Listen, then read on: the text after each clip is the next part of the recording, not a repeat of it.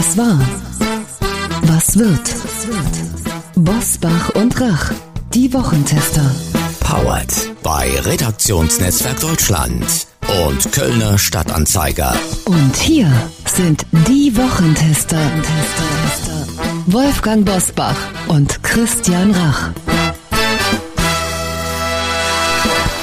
Hallo und herzlich willkommen, Christian Rach hier aus Hamburg. Und von Wolfgang Bosbach ein fröhliches Hallo aus Bergisch Gladbach. Wir werden nicht alle aus Afghanistan rausbekommen. Diese bittere Prognose gab Bundesaußenminister Heiko Maas in dieser Woche. Am 31. August endet die Frist für den Abzug westlicher Truppen. Evakuierungsflüge sind danach kaum noch vorstellbar und zurückbleiben werden wohl auch deutsche Staatsbürger und ihre Familien. Wie wird es ihnen nach dem Abzug unter den Taliban ergehen? Was droht ihnen? Im schlimmsten Fall vielleicht sogar der Tod. Fragen, die wir heute wohl der bekanntesten Kriegsreporterin im deutschen Fernsehen stellen werden. Sie berichtet seit mehr als 40 Jahren aus Afghanistan. Außerdem in dieser Folge Deutschlands Bestseller-Psychiater entwirft exklusiv für die Wochentester ein Psychogramm dieses Bundestagswahlkampfes. Wie authentisch können oder dürfen Politikerinnen und Politiker sein, wenn ein Fluchen, ein Lachen oder selbst eine Portion Eis zur Staatsaffäre werden? Was war, was wird, heute mit diesen Themen und Gästen. Auf dem Prüfstand der Wochentester. Afghanistan-Abzug. Wie kommt der Westen aus der Hand der Taliban?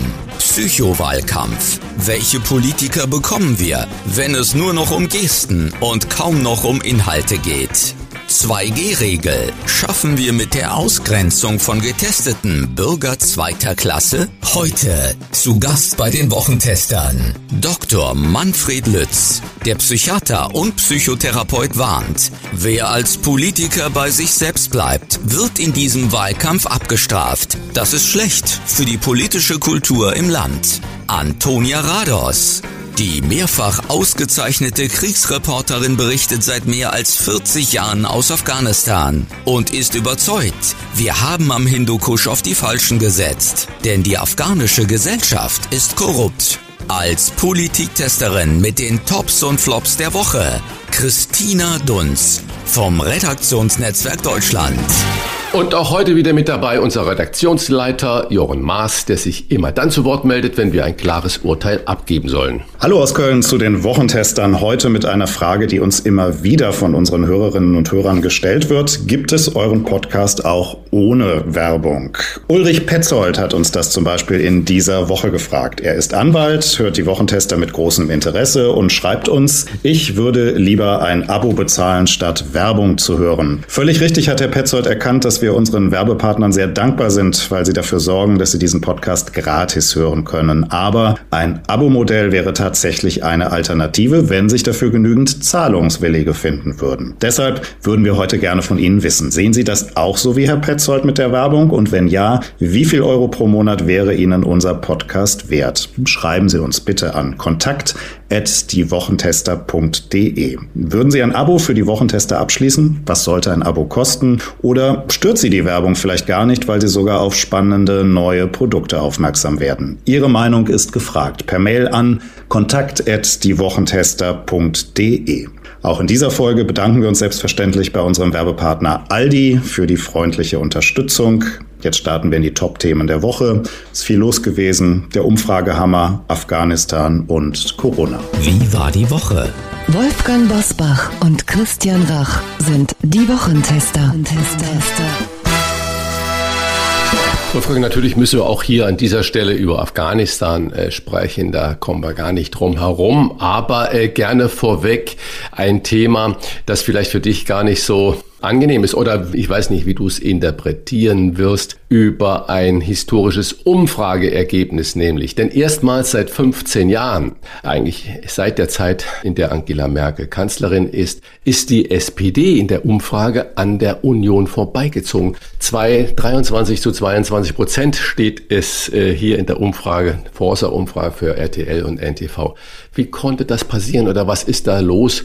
Immer wohl wissend, dass die Umfrage nicht das Wahlergebnis vorwegnimmt. Ja, Christian, eine vernünftige Politik beginnt mit der Betrachtung der Wirklichkeit und da muss man sich auch als Christdemokrat kritisch oder selbstkritisch fragen, auch wenn es sich in Anführungszeichen nur um eine Forsa-Umfrage gehandelt hat. Es gibt ja auch andere aktuelle Umfragen mit einem anderen Ergebnis und trotzdem, der Trend ist doch jedenfalls in den letzten Wochen relativ stabil gewesen. Es gibt nie nur einen Grund, es gibt ein Bündel von Gründen. Die SPD ist zurzeit ähm, sehr gut unterwegs. Sie ist äh, sehr diszipliniert. Das war nicht immer der Fall. Sie hat auch sehr klug gehandelt, weil die beiden Parteivorsitzenden sich von Anfang an gesagt haben, mit uns wird das nichts. Wir nehmen nicht den, der eigentlich dran wäre, sondern wir nehmen den, der die größten Chancen hat. Nach Lage der Dinge ist das Olaf Scholz. Also haben sich Saskia Esken und Norbert Walter Borjans selber zurückgenommen und haben Olaf Scholz zum Spitzenkandidaten gemacht. Armin Laschet hat im Moment wenig Fortune. Er kämpft tapfer, aber man hat das Gefühl, egal was er macht, Kritik gibt es immer. Mit der Folge, dass die Union, und das ist bitter, das als Christdemokrat sagen zu müssen, gut vier Wochen vor der Bundestagswahl mehr mit sich selber beschäftigt ist oder sich mit sich selber mehr beschäftigt als mit den Zukunftsthemen, die für das Land von überragender Bedeutung sind. Und das Ergebnis kann man dann bei der eingangs erwähnten Umfrage besichtigen. Nun wissen wir aus den Erfahrungen, der Vergangenheit. Ähm, Umfrageergebnisse sind keine Wahlergebnisse. Und ähm, ich denke an die Landtagswahl im Saarland. Wenige Tage vorher noch war der Schulzzug scheinbar unaufhaltsam. Dann hat Annegret Kamp-Karrenbauer damals die Wahl für die Union relativ deutlich gewonnen. Der Schulzzug ist dann zum Stillstand gekommen. Zum Schluss die Landtagswahl in Sachsen-Anhalt. Da habe ich noch Stunden vor dem Wahltag gelesen, Kopf an Kopf rennen AfD und CDU und am Ende hat die CDU meilenweit vorne gelegen. Aber richtig ist, die Union wird sich sehr, sehr anstrengen müssen, um äh, das verloren gegangene Vertrauen zurückzugewinnen und das wird bis zum Wahltag 18 Uhr ein Kopf an Kopf rennen werden. Christian, ich gebe die Frage mal an dich zurück. Im Moment hat man ja den Eindruck, äh, egal was Armin Laschet macht, er erntet Kritik, ob berechtigt oder unberechtigt, das lasse ich jetzt mal äh, stehen, aber immerhin unstrittig, er regiert das bevölkerungsreichste Bundesland Deutschland, nach Ansicht von vielen gut und geräuschlos. Doch sogar wenn Armin Laschet mal völlig unverdächtig an einem Eis leckt, wird der Eindruck erweckt, er habe den Ernst der Lage nicht verstanden. Was würdest du ihm raten, um sein aktuelles Image loszuwerden, um in die Erfolgsspur eines Wahlkämpfers zurückzukehren? Naja, nun bin ich kein Wahlkampfstratege, aber ich bin Wähler und äh, ich bin die Woche an einer Reihe von Wahlplakaten vorbeigegangen. Und zwar drei, die nebeneinander standen. Die, du kennst diese riesigen, wir alle kennen diese riesigen Plakatwände. Da ist das erste, war SPD rot unterlegt und äh, da steht drauf, jetzt stabile Renten wählen. Scholz packt das an. Dann ist das von den Grünen, steht dann ähm, auf der rechten Seite des Betrachters. Klimaschutz mit Wirkung, Doppelpunkt, sichere Arbeitsplätze, bereit, weil ihr es seid. Habeck und Baerbock stehen da. Und in der Mitte ist äh, die CDU, damit Laschet im Hintergrund unscharf andere Menschen zu sehen, weil es um die Menschen geht, wenn es um Deutschland geht. Das heißt, ich habe drei Wahlplakate, zwei haben eine ganz konkrete Aussage. Das dritte Wahlplakat der CDU hat überhaupt keine Aussage. Es geht natürlich immer um die Menschen. Um was soll es denn sonst gehen? Wenn ich irgendwas raten könnte, dem Wahlkampfteam von Armin Laschet oder Laschet selber, nenn bitte doch mal fünf Dinge, die er als erstes umsetzen würde, wenn er Kanzler wäre, unabhängig von einer möglichen Koalition oder wie auch immer. Das, was ihm unter den Nägeln brennt, was das Erste ist. Ich sehe da nichts, was wirklich konkret mal angegeben ist oder was man mal auf so ein Plakat schreiben könnte. Als erstes würde ich dafür sorgen, dass. Punkt. Ich höre nichts Konkretes, nichts, was mich aufhorchen lässt. Und äh, das heißt, wenn ich als Kandidat natürlich nichts biete, dann stürzt sich jeder auf das, was dann irgendwo so läppig mal daherkommt, wie zum Beispiel mal ein Eisschlecken oder sonst was. Aber es ist schwer. Ich verstehe die Strategie da hinten dran nicht, weil es um die Menschen geht, wenn es um Deutschland geht. Was heißt das? Was heißt das? Das heißt eigentlich gar nichts. Scholz gibt dieses ganz im Moment unter den Teppich äh, gefallene Thema der Renten, geht der an auf einem Wahlplakat. Da steht da, Scholz packt das an. Und ähm, das sind so konkrete Aussagen. Das heißt, das wird ein großes Thema werden. Er gibt keine Lösung an. Die Grünen geben keine Lösung an. Aber die sagen, wir wollen die Veränderung jetzt. Wir sind bereit, weil ihr es auch seid. Das heißt, sie sprechen dann natürlich viele Gefühle in der Bevölkerung an. Man sagt, so geht es nicht weiter. Die CDU hat natürlich noch ein anderes Problem und das kommt aus Bayern. Wie schätzt du denn, lieber Wolfgang, Markus Söder ein, der ja nun sogar von Friedrich Merz irgendwie ermahnt wurde, Laschet mehr zu unterstützen? Hat Söder möglicherweise überhaupt kein Interesse daran, dass Laschet Kanzler wird?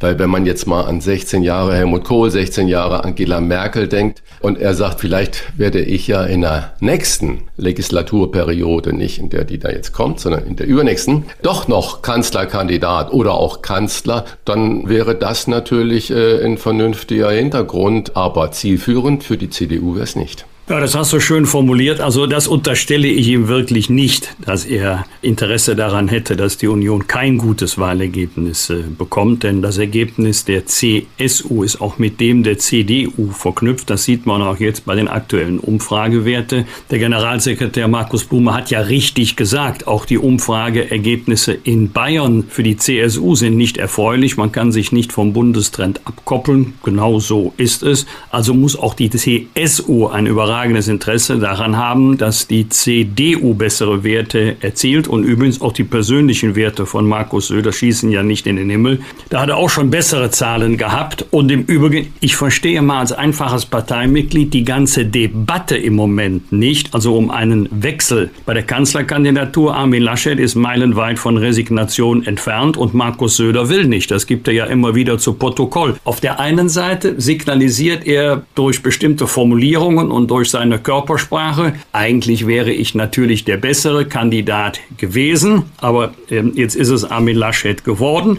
Auf der anderen Seite sagt er, ich habe mich einmal angeboten, ein zweites Mal nicht. Also macht die ganze Debatte über einen Wechsel an der Spitze keinen Sinn. Wahlkampf, der Begriff besteht aus zwei Formulierungen, aus Wählen und aus Kämpfen. Und jetzt wird weiter gekämpft. Wenn sich die Union weiter mehr mit sich selber beschäftigt, als mit dem, was für die Menschen wichtig ist, dann werden die Zahlen nicht besser. In der Umfrage, du hast es auch gerade gesagt, die CSU äh, steht ja auch nur bei 34, 35 Prozent in dieser neuesten Umfrage. Man könnte das natürlich auch so interpretieren, interpretieren, dass die äh, CSU-Wähler in Bayern Söder äh, das übel genommen haben, dass er so kampflos da gegen Laschet aufgegeben hat und dass die CSU-Wähler natürlich das ganze Laschet gar nicht zutrauen.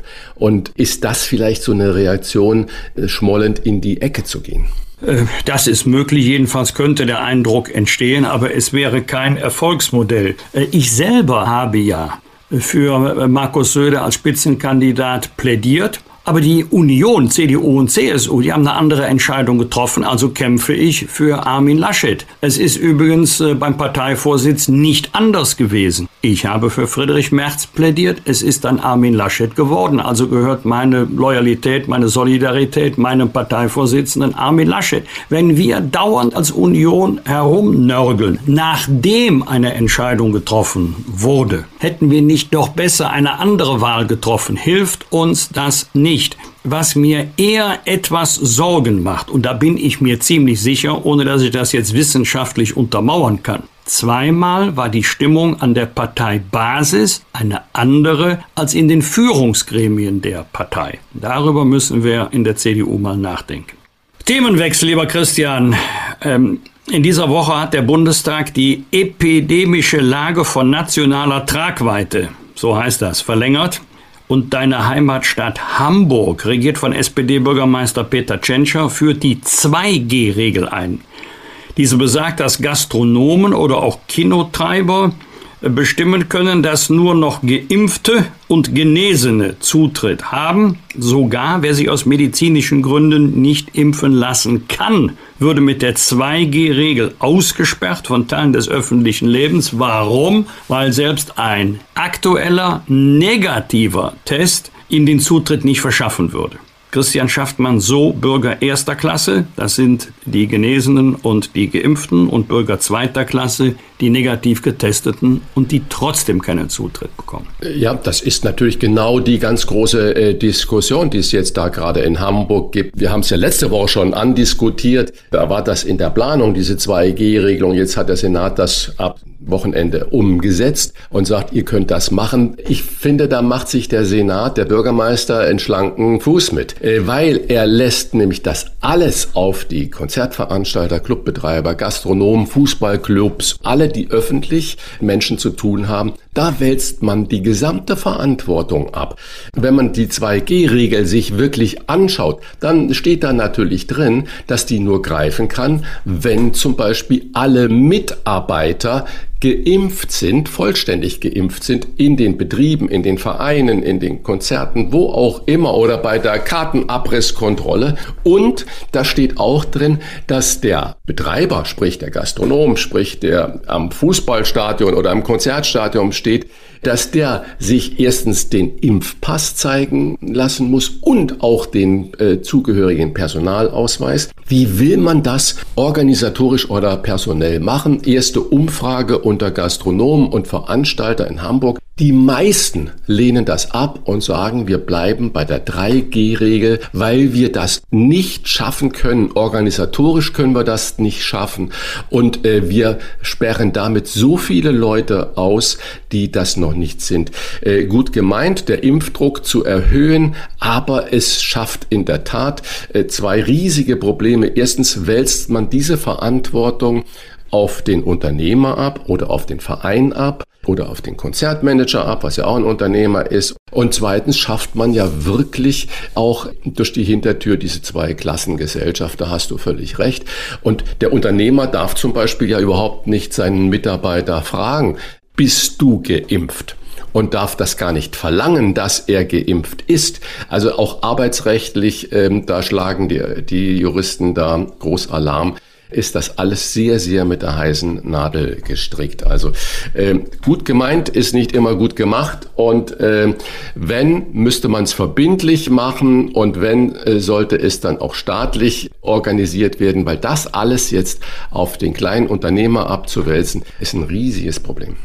Die letzten drei Rettungsflieger der Bundeswehr konnten gerade noch abheben, nachdem sich am Donnerstag am Flughafen von Kabul ein Selbstmordattentäter der Terrororganisation ISIS in die Luft gesprengt hat und ein weiterer das Feuer eröffnete. Zahlreiche Tote und Verletzte sind ein trauriger Auftakt für das, was in Afghanistan künftig wohl Alltag wird. Können wir den Taliban trauen? Das wird eine Frage sein, die wir nachher der Kriegsreporterin Antonia Rados stellen werden. Viele unserer Hörerinnen und Hörer machen sich große Sorgen um das Schicksal derjenigen, die nach Einstellung der Luftbrücke in Kabul und anderswo zurückbleiben. Eine Frage wird dabei immer wieder gestellt. Sollten die Europäer notfalls auch ohne die Amerikaner ihren Einsatz in Afghanistan verlängern? Dazu interessiert mich euer Wochentesterurteil. Ein europäischer Einsatz, damit auch Krieg in Afghanistan, notfalls auch ohne die USA. Wäre das vorstellbar? Naja, vorstellbar ist das natürlich, aber wenn Frankreich, Großbritannien, Deutschland, Spanien, Italien, nur mal um die großen Länder zu sehen, wenn die nicht in der Lage sind, ein paar Quadratmeter Flughafenfläche zu sichern, dann spricht das ja Bände. Und äh, natürlich ist es vorstellbar, dass die Europäer das machen, aber vermutlich sind wir, und das hat die, unsere Verteidigungsministerin Kram-Karrenbauer auch vor zwei Tagen äh, in einem Interview gesagt, dass sie technisch und ausrüstungsmäßig nicht in der Lage sind, das zu machen. Was ist das für ein Armutszeugnis? Also entweder geben wir da mehr Geld in unseren Verteidigungsetat oder in Europa insgesamt oder wir lassen das Ganze wirklich sein. Und irgendwie scheint es ja so zu sein, dass die militärische Einsatz nicht wirklich irgendwo einen Kulturwandel oder einen Frieden äh, bringen kann, wenn man nach 20 Jahren NATO in Afghanistan, davor 20 Jahren die Russen in Afghanistan, Jahren so grandios scheitert, dann spricht das eigentlich Bände. Ich bin gespannt, was Antonia Rados sagt. Ja, vorstellen, rein theoretisch, mit viel Mühe vorstellen, praktisch allerdings nicht. Wir sagen aus guten Gründen immer, als Bundesrepublik Deutschland nie als Erste, nie alleine, und nie ohne ein sicheres rechtliches Mandat. Beim Afghanistan-Einsatz, der vor knapp 20 Jahren beschlossen wurde, äh, erstmals danach kamen die Verlängerung, war die Rechtsgrundlage Artikel 5 des NATO-Vertrages und der Einsatz wäre ja ein Kampfeinsatz in Afghanistan. Das kann ich mir ohne die USA nicht vorstellen. Ich wüsste auch im Moment nicht, auf welcher Rechtsgrundlage. Und dann müssten wir die Entscheidung treffen, auf Dauer in Afghanistan zu bleiben. Und äh, das kann und das möchte ich mir auch gar nicht vorstellen. Wir müssen zwei Dinge auseinanderhalten. Das eine ist, ist das äh, zivile Engagement, die humanitäre Hilfe für die Menschen in Afghanistan ohne militärische Absicherung möglich? Das könnten wir auch mal Antonia Rados fragen. Aber das zweite Kapitel ist ja ebenso bedeutsam. Darüber wird viel zu wenig gesprochen. Ist unsere Vorstellung, wir könnten unsere westliche Vorstellung von Politik, von Demokratie, von Menschenrechten importieren nach Afghanistan, wenn die afghanische Armee weder willens noch in der Lage ist, sich den Taliban militärisch erfolgreich entgegenzustellen und in der ersten Amtshandlung die afghanische Regierung abhaut. Ist es dann wirklich realistisch zu glauben, dass wir unsere Form des demokratischen Lebens nach dort importieren können? Das ist eine Debatte, die hat jetzt zunächst nichts mit Militäreinsätzen zu tun, aber mit der Beantwortung der Frage, es geht ja nicht darum, wie kommen wir rein, sondern wie kommen wir wieder raus, ohne dass anschließend sofort wieder die Zustände herrschen, die wir eigentlich durch einen Einsatz bekämpfen oder verhindern wollen.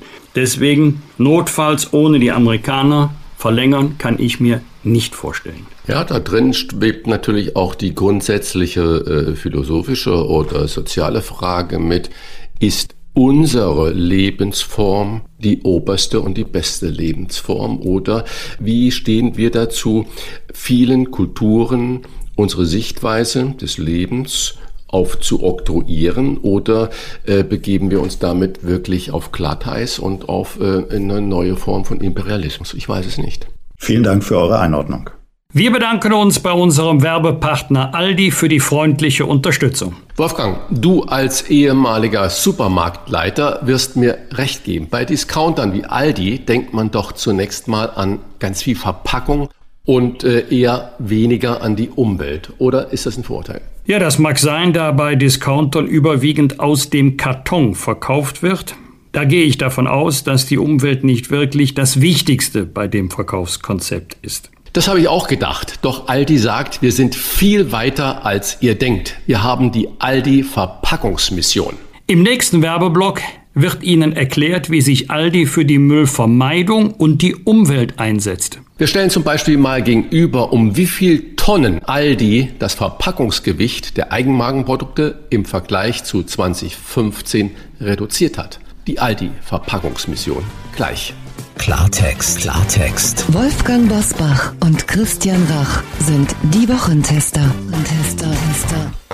Erzählt mit Bestsellern wie Neue Irre, wir behandeln die Falschen zu den bekanntesten Psychiatern, Psychotherapeuten und Theologen im Land. Dabei behält er trotz allem Ernst immer auch einen kabarettistischen Blick auf die Lage der Nation. Wir wollen heute mit ihm ein Psychogramm dieses Wahlkampfes entwerfen, in dem es vier Wochen vor dem Wahltag mehr um Beobachtungen am Rande als um die großen Themen der Zukunft geht. Lachen, Eis essen, ins Kino gehen, abschreiben oder auch fluchen. Wie viel ist erlaubt und welche Politikerinnen und Politiker bekommen wir? Wenn wir alles öffentlich sezieren. Herzlich willkommen bei den Wochentestern Dr. Manfred Lütz. Hallo. Herr Dr. Lütz, in dieser Woche hat es einen richtigen Knall gegeben und zwar bei den Umfragen. Der sonst zurückhaltende oder von vielen äh, als Scholzomat bisschen abqualifizierte SPD-Spitzenkandidat Olaf Scholz ist am rheinischen Gemütsmenschen Armin Laschet vorbeigezogen. Wollen die Wählerinnen und Wähler bloß nicht zu viel Mensch? Ist ein Scholzomat, kommt der besser an? Naja, also wir sind ja im Moment in einer Krise in verschiedener Hinsicht. Äh, Afghanistan hat das nochmal zugespitzt, vorher schon die Corona-Krise, dann die Flutkrise. Also wir, wir sind in Krisen und da wollen Menschen offensichtlich eine Obrigkeit, die weiß, wo es lang geht. Und die, die wollen dann nicht irgendeinen Menschen, der auch die Schwierigkeiten der Lage schildert, wie ähm, Armin Laschet das ja tut, was ich viel erwachsener finde. Ich fühle mich da viel erwachsener angesprochen. Sondern es gibt viele Menschen, die sagen, ich, wir wollen einfach da einen Kapitän auf der Brücke haben, der sagt, wo es lang geht, selbst wenn er nicht weiß, wo es lang geht, aber der wenigstens den Eindruck vermittelt. Und, ähm, äh, und den Scholz äh, halt einfach keine Fehler macht. Ein Scholzomat äh, arbeitet sozusagen automatisch. Aber natürlich wählen wir in einer repräsentativen Demokratie Menschen äh, an die Spitze. Und wir wählen übrigens auch, wenn man das nochmal sagen darf, ja keine Personen. Wir wählen keine Kanzler, wir, wir wählen keinen Reichspräsidenten oder so, sondern wir wählen Parteien. Und die Leute, die Scholz wählen wollen, werden sich am Wahltag noch wundern.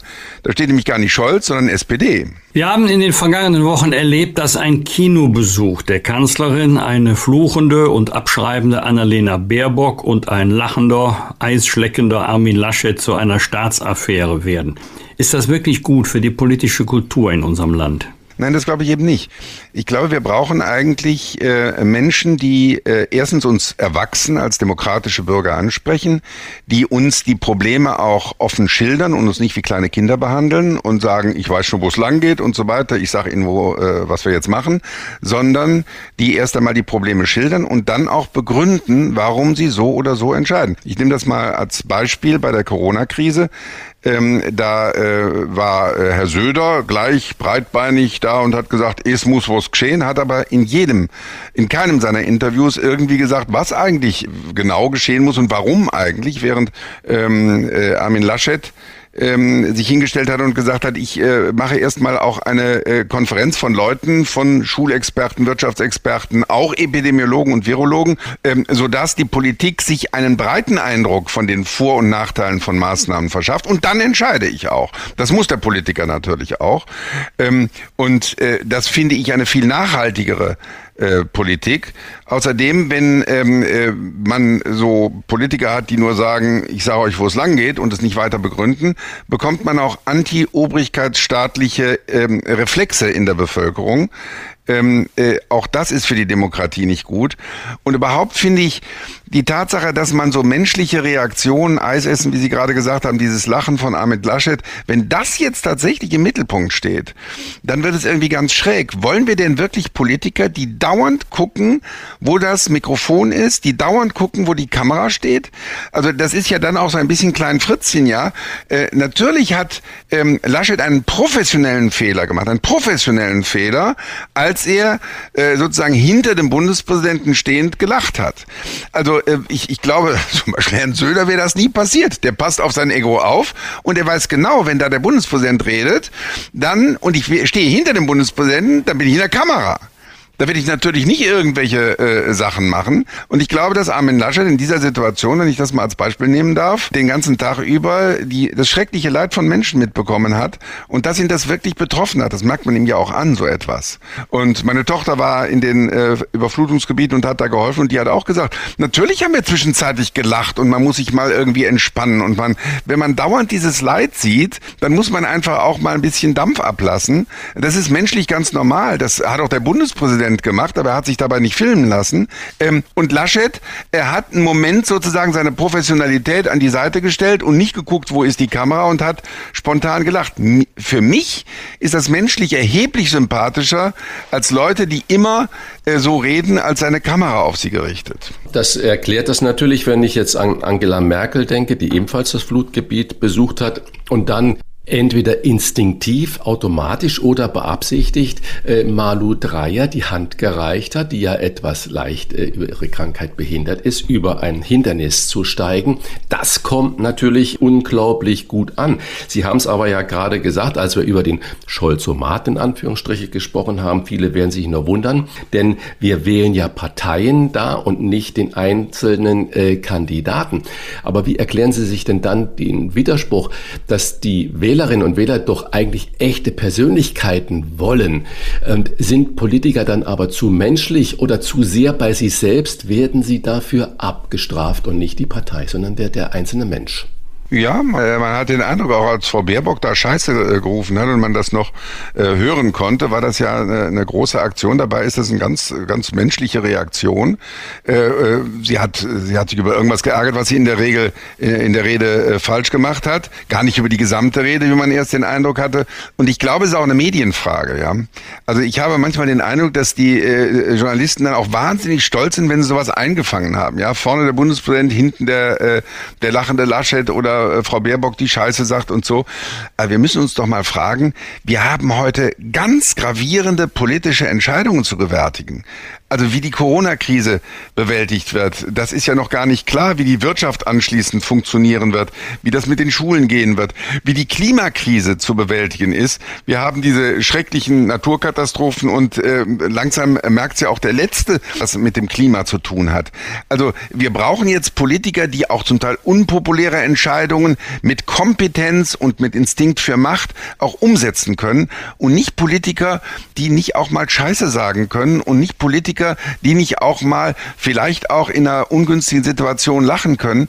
Ähm, äh, also die Kriterien, die im Moment angelegt werden und was bei, bei Scholz wirkt, ist einfach, dass, äh, dass der keine, keine Fehler macht im Moment, weil er eben vier Jahre lang als Finanzminister trainieren konnte, wie man vor Kameras steht. Aber das heißt auch noch nicht, dass man jetzt kompetent ist in internationaler Politik. Die Konzentration auf Personen, auf Spitzenkandidatinnen und Spitzenkandidaten in Wahlkämpfen, das gibt's ja schon lange, das ist ja nicht neu. Und äh, es werden auch nicht viele sein, die sich die Wahlprogramme von A bis Z durchlesen. Doch mittlerweile hat man den Eindruck, es geht vielen nur noch um ein rund um die Uhr Belauern der Mächtigen, um sie bei Fehlern zu ertappen. Woher kommt diese Leidenschaft? Wir haben ja heute so ein bisschen so einen Eindruck, als sei die ganze Welt eine einzige Castingshow, äh, als sei das alles so so eine Art Big Brother und man kriegt jetzt alle intimen Dinge mit und ist auch neugierig und will das äh, lesen und die Überschriften, die man im Internet liest, sind ja manchmal auch so ähm, gewählt, dass man in eine Gott, oh, da hat irgendjemand durch irgendein Schlüsselloch äh, geguckt. Also ähm, dass sozusagen die Welt, das Leben ein ganzes Entertainment ist das scheint ein bisschen der Eindruck zu sein. Die Probleme, die wir haben, sind aber viel zu ernst, als dass wir weiter uns entertainen lassen können äh, durch Politik, sondern wir müssen Politik als demokratische Bürger eben auch wahrnehmen, auch kritisieren. Dazu müssen wir sie aber überhaupt zum Thema machen. Das Problem im Moment im Wahlkampf ist ja, Politik ist über Thema sondern äh, allgemeine Sprüche und die Art und Weise, wie jemand eine Krawatte trägt oder nicht eine Krawatte trägt und äh, wie, wie der Hintergrund ähm, äh, ist, wenn er äh, am Mikrofon steht. Also all solche Dinge, die äh, vielleicht äh, Berater äh, interessieren mögen, ähm, aber da habe ich auch den Eindruck, dass Politiker äh, oftmals zu viel auf ihre Berater hören. Ich kann mich noch erinnern an den Wahlkampf von Edmund Stoiber. Da war plötzlich Edmund Stoiber ein ganz anderer Edmund Stoiber, der seine Positionen veränderte, der ganz anders guckte als sonst, ganz anders redete als sonst. Das war unglaubwürdig. Also ich glaube, wir brauchen schon authentische Politiker, die auch mal irgendwie daneben tappen bei äh, der Frage, welche Krawatte ziehe ich an oder oder was für einen äh, Rock ziehe ich an oder äh, was weiß ich auch, ähm, sondern wir brauchen Politiker, die politische Positionen argumentativ rüberbringen können, ähm, die äh, uns als Bürgerinnen und Bürger auch ernst nehmen. Ich kann da nur sagen, also ich bin gar kein Parteimitglied in irgendeiner Partei, fühle mich von äh, von jemandem wie Armin, äh, Armin Laschet da durchaus ernst genommen und ich finde, dass er in vielen Situationen, in Krisensituationen eben nicht parteipolitisch gleich unterwegs ist, sondern erstmal ist ja die Flutkatastrophe keine parteipolitische Veranstaltung, sondern das ist eine Katastrophe, wo alle anpacken müssen und er ist zusammen mit, äh, mit Herrn Scholz da äh, durch die Flutgebiete gegangen. Das finde ich sehr honorig und ähm, das finde ich eine, eine gute Botschaft, dass Politik, wenn es äh, um äh, Katastrophen geht, kompetent auch zusammenhalten muss und man nicht sich dauernd nur äh, von morgens bis abends durch irgendwelche Lächerlichkeiten profilieren muss. Sie haben das ja gerade gesagt, ähm, dass er, dass Laschet und auch Scholz und eigentlich jeder Politiker da durch die Katastrophengebiete äh, gelaufen ist. Aber Laschet sagt dann natürlich auch ungestüm in so einem Interview, er wird ja nicht wegen so einem ähm, einzelnen Ereignis gleich seine gesamte Politik ändern. Und Sie haben es auch gerade äh, beschrieben, dass Sie den Eindruck haben, dass ja auch viele Reporter, Journalisten darauf warten, dass irgendwelche Fehler passieren, wie das Lachen hinter dem Bundespräsidenten oder Eisschlecken oder bei Baerbock äh, die Plagiatsvorwürfe. Da muss man doch mal selbstkritisch fragen, was produzieren die Medien da? Und hat das alles mit unserer Social-Media-Welt zu tun, äh, in der sofort jeder eine Meinung hat und äh, die ganz oft natürlich ohne jeglichen Verdacht von echtem Wissen oder mal andersrum gefragt, ab welchem Informationsgrad hat man echtes Wissen und kann, soll oder auch darf sich dann zu irgendeinem Punkt äußern. Naja, jeder kann sich natürlich äußern. Also man muss jetzt nicht äh, erst sich vertiefen in alle Details und kann schon mal eine Meinung äh, äußern, aber man muss sich klar sein, das ist dann eine Meinung. Und Sie haben natürlich ganz recht, äh, wie Sie schon andeuten, dass äh, diese, diese Konzentration auf Medieneffekte Politik zum Teil auch schädigen kann. Also die Bemerkung von Armin Laschet, ich werde doch nicht wegen so einem Ereignis meine Politik ändern die ist natürlich total richtig. Die könnte eigentlich äh, jeder Politiker aus jeder Partei machen. Es wirkt nur nicht so gut. Ähm, äh, es äh, war damals zum Beispiel bei Fukushima so, dass bei Fukushima äh, die Bundeskanzlerin die Energiepolitik schlagartig geändert hat. Und ein medialer Effekt, das heißt, es war nicht so, dass jetzt plötzlich sich irgendwie wissenschaftlich an der Frage der Gefährlichkeit von, äh, von äh, Atomkraftwerken etwas äh, geändert hat durch ein Ereignis. Das kann Ihnen jeder erklären. Dadurch ändert sich nichts Gravierendes, ja. Und auch jetzt bei der Flutkatastrophe ist es wichtig, und das wollte Laschet ja offensichtlich, eine langfristige Klimapolitik zu machen. Er ist ja nicht dagegen, dass man eine verantwortungsvolle Klimapolitik macht. Er ist nicht, er ist für das äh, Pariser Abkommen und andere Dinge. Dinge. Daran hat sich ja gar nichts geändert. Und man muss sicherlich auch so eine Flutkatastrophe nochmal in die Überlegungen einbeziehen. Aber wenn ein Politiker nur auf solche Ereignisse hin Politik macht, dann ist er ein schlechter Politiker. Es sei noch kurz hinzugefügt, für die Augen- und Ohrenzeugen von damals, die wissen das noch, es geschah auch in der Hoffnung, noch die Landtagswahl in Baden-Württemberg irgendwie für die Union retten zu können. Und seit, das ist ja grandios daneben gegangen. Seitdem ist der Kretschmann Ministerpräsident in Baden-Württemberg. Ja. So, äh, jetzt schauen wir uns mal das Spitzenpersonal genauer an und legen natürlich nicht körperlich, sondern rhetorisch Armin Laschet mal bei Ihnen, Herr Dr. Lütz, auf die Couch. Was würden Sie ihm raten, wie er sein aktuelles Image loswerden kann? Also ich finde, dass er authentisch bleiben sollte. Er sollte sich jetzt nicht durch die äh, Umfragewerte nervös machen lassen und dann künstlich jetzt den Gerhard Schröder mimen oder irgend so etwas und sich mit äh, mit äh, mit Stiefeln auf irgendeinen Deich stellen und im Sonnenuntergang äh, filmen lassen oder sowas, sondern er sollte er selbst bleiben. Das finde ich ganz wichtig. Andererseits glaube ich, ist es sicherlich auch richtig, dass jetzt auch nochmal andere Personen in seinem Team, von dem er geredet hat, ähm, äh, stärker in den Vordergrund äh, treten. Ich glaube, seine große Fähigkeit ist, dass er Menschen unterschiedlicher Richtungen zusammenbringen kann. Also äh, wir haben ja heute das große Problem der Krise der Volksparteien und das ist also für unsere Demokratie. Jeder Kaninchenzüchterverein jetzt wie in, in der Weimarer Republik eine eigene Partei gründet, dann haben wir keine Politiker mehr, die sozusagen das ganze Spektrum an Interessen im Blick haben und daraus Politik machen, sondern haben wir nur noch äh, zwischen Interessenvertretern und so ist das ja heute auch zum Teil. Und äh, äh, und wenn in Parteien wie in der SPD dann zum Beispiel ideologische Kämpfe agieren, dann äh, funktionieren diese Parteien nicht mehr als Volksparteien. In der CDU funktioniert das noch einigermaßen.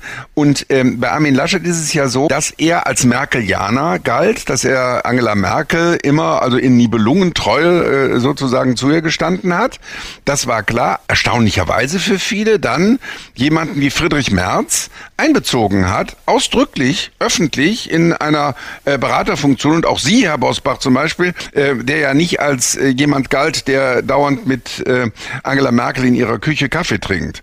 Ähm, das heißt, dieses Spektrum auch öffentlich zu repräsentieren, das finde ich wichtig und das ist eine wichtige Aufgabe der, der Union, dass man klar macht in der Öffentlichkeit, wir sind nicht eine zerstrittene Gesellschaft, sondern eine Gesellschaft mit unterschiedlichen Interessen und das geht dann schon zwischen dem Wirtschaftsrat und der christlich-demokratischen Arbeitnehmerschaft und so weiter, dass, äh, dass man in der Partei schon solche auch kontroverse Debatten führt, das äh, führt, finde ich, zu erwachsener Politik und, äh, und, und dafür steht Armin Laschet. Und wenn klar wird, dass da eine CDU hintersteht, die unterschiedliche Richtungen hat, aber in diesen unterschiedlichen Richtungen einig ist bei diesem Kandidaten, dann glaube ich, kann es auch wieder äh, stärker äh, gehen und vielleicht die Wähler ja noch vor der Wahl, dass, äh, dass eben äh, hinter Herrn Scholz eine SPD äh, steht, die äh, alle halbe Jahre ihre Vorsitzenden meuchelt und ähm, in äh, irgendwelchen Intrigen äh, sich ja völlig verrannt hat und jetzt eigentlich nur den Mund hält, damit keiner merkt, dass Scholz Mitglied der SPD ist. Sie haben es mir gerade jetzt schon vorweggenommen. Ich würde mich gerne mal Olaf Scholz zuwenden und Sie haben es ja richtig analysiert. Äh, Im Moment halten sich die beiden SPD-Vorsitzenden Esken, Saskia Esken und Walter, Norbert Walter Borjans komplett raus. Erste Frage. Vermuten Sie, das ist System, weil man Einigkeit demonstriert? Sie haben es ja auch, auch schon richtig geschildert. Die SPD hat sich ja selbst immer wieder zerlegt, indem sie ihre Vorsitzenden gemeuchelt hat. Und inzwischen sind die beiden Vorsitzenden überhaupt nicht mehr sichtbar, nicht hörbar. Und äh, der als, äh, wir haben auch schon gesagt, der als Scholzomat verspottene Olaf Scholz ist eigentlich der Gewinner des Tages. Er hat überhaupt nichts an seinem vielleicht in Anführungsstrichen etwas langweiligen Ausstrahlung, Image geändert. Was macht denn Scholz zum Gewinner? Ich finde äh, Olaf Scholz durchaus einen honorigen Politiker und ich finde ihn einen guten Finanzminister und ich finde auch, wie er öffentlich äh, reagiert, auch jetzt in der Corona-Krise, das war politisch sehr hilfreich. Also ich will ihn gar nicht jetzt schlecht machen und ich empfinde ihn eigentlich auch nicht als Scholz-Somaten, sondern äh, schon als ja, jemand, Ich habe das der, nur zitiert, ja. Ne? Ja, ja, klar. Ja. Aber ich will nur mal sagen, also ich, ich will ihn gar nicht in diese, in, in diese Ecke stellen, sondern ich glaube, das ist halt ein Norddeutscher, der ist nicht so ein Rheinländer vielleicht, ähm, aber das muss ja auch in einer Bundesrepublik äh, äh, möglich sein. Und ähm, nur tatsächlich äh, wird, wird das Problem sein, wenn er an verantwortlicher Position ist, dass natürlich die Partei sich dann wieder rühren wird. Und da gibt es eben Leute, die immer gerne die, äh, die Leitung der Partei ähm, äh, aushebeln. Äh, äh auch Willy Brandt ist daran letztlich gescheitert. Äh, in gewisser Weise auch äh, Gerhard Schröder. Ähm, das heißt, ähm, das Problem wird sein, wie wird er mit der SPD umgehen? Und da er gar nicht der Vorsitzende ist, ähm, werden da die Kämpfe ausbrechen wie üblich. Und dann stellt sich die Frage, wie äh, die Mehrheiten im Bundestag, die er dann organisieren müsste, wenn er Kanzler wäre zum Beispiel, ähm, wie äh, überlebensfähig die sind. Äh, es sieht ja so aus, dass äh, Frau Esken und Herr Walter Borjans, die beide nette Menschen sind, ja, die sind ja nicht gewählt worden, weil sie so hervorragende Politiker sind. Herr äh, Walter Borjans war schon in Rente und so, sondern weil man erwartete, sie würden aus der großen Koalition aussteigen. Und das ist ja auch ein merkwürdiges äh, ein, ein merkwürdiges Verständnis von innerparteilicher Demokratie, dass man zwei Leute wählt, um aus der großen Koalition auszusteigen und dann sagen die, nachdem sie gewählt sind, nee, das tun wir aber doch nicht.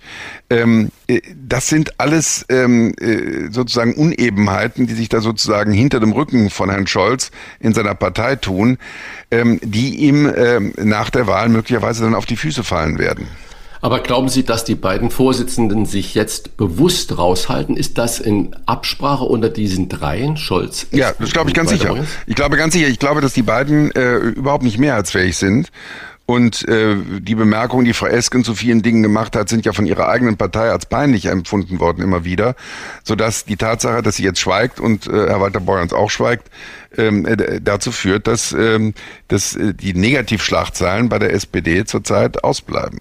Eine Frage an den Theologen, Lütz. Kann Annalena Baerbock auf Vergebung für ihre Buchsünden hoffen oder wie nachtragend sind wir Menschen eigentlich? Also ich finde äh, äh, Annalena Baerbock durchaus auch eine differenzierte Politikerin. Das muss man ja auch nochmal sagen, dass wir jetzt also nicht so völlig abgedrehte Typen haben wie, äh, wie Herrn Trump zum Beispiel, sondern schon seriöse Politiker. Und das sind ja alle drei Kanzlerkandidaten. Ich, äh, äh ich denke, dass man äh, diese Plagiatsvorwürfe, die ihr da äh, vorgeworfen wurden, ähm, natürlich öffentlich äh, muss man solchen Vor, äh, Vorwürfen nachgehen, aber dass sie sie jetzt nicht politisch disqualifizieren. Sie hat sicherlich Fehler gemacht, dass sie das nicht alles sofort zugegeben hat, sondern das alles nur so scheibchenweise zugegeben hat. Das ist immer ungeschickt. Ähm, Herr Laschet hat bei seinem Lachen sofort gesagt, das ist blöde äh, gewesen. Das fand ich viel besser. Ähm, und äh, meine Mentalität wäre es dann auch noch gewesen, äh, darauf hinzuweisen, dass er da, wo er gelacht hat, gar nicht die Worte des Bundespräsidenten gehört hat. Das war zwar in der Presseerklärung zu lesen, das ist aber nie in der Presse gekommen dann. Ähm, das ist, macht ja einen großen Unterschied wenn ich äh, sozusagen äh, akustisch überhaupt nicht mit dem Bundespräsidenten in einem Raum bin, wenn ich ihn gar nicht höre, sondern akustisch in einem anderen Raum bin und da lache bei irgendeiner scherzhaften Bemerkung, ist das etwas anderes, als wenn ich sozusagen während der, äh, der wirklich äh, betroffenen Worte des Bundespräsidenten dann äh, laut lache. Das ist ja ein Unterschied. Optisch sah das aber so aus. Ähm, äh, das heißt, ich glaube, dass Frau Baerbock äh, da nicht so ganz geschickt reagiert hat. Aber dieses Buch ist ja keine, äh, keine Doktorarbeit gewesen, sondern hat versucht, äh, da hat sie versucht, ihre Positionen darzustellen und äh, dass äh, sie in, mit vielen, ich sage das jetzt mal positiv, mit vielen Leuten, äh, mit Positionen vieler Leute übereinstimmt, indem sie sie zitiert oder äh, dann vielleicht aber auch nicht genau erwähnt. Das ist ja immer so, dass man äh, mit bestimmten Leuten äh, äh, übereinstimmt und mit bestimmten politischen Richtungen äh, übereinstimmt. Es ist dann immer noch schöner, wenn man das sagt. Ähm, das ist äh, eine Position, die auch der Herr so und so oder die Frau so und so vertritt. Aber daran hängt es ja nicht. Sie wollte, dass man ihre Politik kennenlernt. Und die kann man nach wie vor in dem Buch kennenlernen. Nochmal zu den drei Kandidaten. Bis auf Olaf Scholz gewinnt man ja den Eindruck, die Parteien haben sich bei den Spitzenkandidaten für die Parteiinteressen und gegen die Meinung des Wahlvolkes entschieden. Also zum Beispiel Baerbock statt Habeck, Laschet statt Söder. Und bei Scholz könnte man ja sagen, der Finanzminister gegen eine der beiden Vorsitzenden. Könnte das Ganze zu einer Denkzettelwahl führen? Ja, das könnte sein, wobei man ja jetzt im Moment in einer Situation ist, wo man überhaupt nicht absehen kann, wie das Ganze ausgeht. Ähm, äh, wobei man jetzt mal bei äh, Armin Laschet sagen muss, äh, äh, auch bei, äh, bei Angela Merkel hat man in der Wahl gegen Gerhard Schröder gesagt, also Gerhard Schröder hat viel mehr Charisma und kann viel besser reden und so weiter und so weiter und sieht besser aus in äh, Gummistiefeln auf dem Deich äh, und so. Ähm, aber Frau Merkel hat dann äh, zwar die Wahl als Parteichefin verloren, ja, also äh, die Partei hat verloren, aber sie äh, hat sich als Kanzlerin durchgesetzt. Und, ähm, und so wird das hier auch sein können. Dass man zwar sagt, also der Scholz hat einen Achtungserfolg für die SPD erreicht, die Grünen sind erheblich, ähm, erheblich zugelegt gegenüber der letzten Wahl. Aber die Partei mit den meisten äh, Stimmen ist nach wie vor, äh, oder die Parteien sind die Unionsparteien. Und dann wird sich zeigen, wie er in vier Jahren Kanzlerschaft ähm, das Land regiert. Ich glaube, er hat das äh, bisher, das bestreitet übrigens auch niemand, als Ministerpräsident in Nordrhein-Westfalen bei 17 Millionen Einwohnern ganz gut gemacht und er wird es bei 80 Millionen Einwohnern möglicherweise dann auch gut machen. Äh, und ähm, dann äh, äh, wird er in vier Jahren mit einem ganz anderen Standing ähm, antreten können. Es hängt jetzt vieles an wenigen Prozenten. Also man kann auch nur sagen, ich glaube, es ist wichtig, dass alle Leute auch wählen gehen, damit eine große Mehrheit der, äh, der Bürger äh, die demokratischen Parteien wählt. Ich finde ja, das Schlimmste, darüber haben wir noch gar nicht geredet, ist ja, dass inzwischen am rechten Rand des politischen Spektrums sich Kräfte rühren, die, ähm, äh, wo ich früher nie gedacht hätte, äh, dass das in Deutschland nochmal möglich ist. Und ähm, diese rechtsradikalen ähm, äh, Tendenzen, denen wirklich die Stirn zu bieten und klar zu sagen, dass wir das in unserer Demokratie nicht wollen, das, glaube ich, ist eine ganz wichtige politische Aufgabe. In den kommenden Wochen werden wir anstelle der traditionellen Duelle einige Trielle im Fernsehen erleben. Äh, die Beteiligten haben die Chance zu gewinnen, aber auch dabei zu verlieren. Die FDP wäre gerne dabei gewesen oder kann Christian Lindner doch so im Geheimen froh sein, wenn ich nicht dabei bin, kann ich auch nichts falsch machen und am nächsten Tag nicht als Sau durchs Dorf getrieben werden? Ja, das könnte durchaus sein. Also im Moment ist es ja tatsächlich ein Wahlkampf, wie Sie das schon andeuten, wo diejenigen, die versuchen, heimlich still und leise alle Fettnäpfchen zu vermeiden, eher äh, profitieren als diejenigen, die äh, nach vorne gehen und dabei tatsächlich dann auch mal sogenannte Fehler machen, die ja, wie wir gerade schon analysiert haben, gar keine gravierenden politischen Fehler sind. Dr. Lütz, in Ihrem aktuellen Bestseller Neue Irre beschreiben Sie, wie mit Donald Trump, Wladimir Putin und auch äh, Kim Jong-un weltweit der Irrsinn an die Macht gekommen ist. In den USA regiert mittlerweile Joe Biden ob der jetzt eine gute Figur macht, sei mal dahingestellt. In Deutschland werden es Scholz, Laschet oder Baerbock. Können wir zumindest in puncto Irrsinn entspannt durchatmen? Ja, das habe ich ja eben schon mal gesagt. Also da können wir eigentlich ganz froh sein. Übrigens äh, finde ich Putin überhaupt nicht äh, so verrückt. Ich finde den durchaus kalkulierbar, aber gefährlich meine Sorge ist nur, dass diese Amerikanisierung des Wahlkampfs, die wir bei uns auch haben, auch diese Mentalitäten, die wir, äh, die von da aus über den Ozean wehen, äh, hier mehr und mehr bekommen können. Also diese Konzentration tatsächlich auf die Optik, auf Kleinigkeiten, auf irgendwelche spektakulären Nebensächlichkeiten, das äh, finde ich schwächt bei uns den, äh, den demokratischen Diskurs. Die Katastrophe bei den letzten Präsidentschaftswahlen in den Vereinigten Staaten von Amerika, immerhin der Führungsmacht äh, des Westens, war ja, dass Trump fast die Hälfte der Stimmen bekommen hat. Das ist ja eigentlich eine Katastrophe, dass so jemand nicht äh, nur ein paar Zehntausend Stimmen bekommt, sondern Millionen ähm, äh, von Stimmen.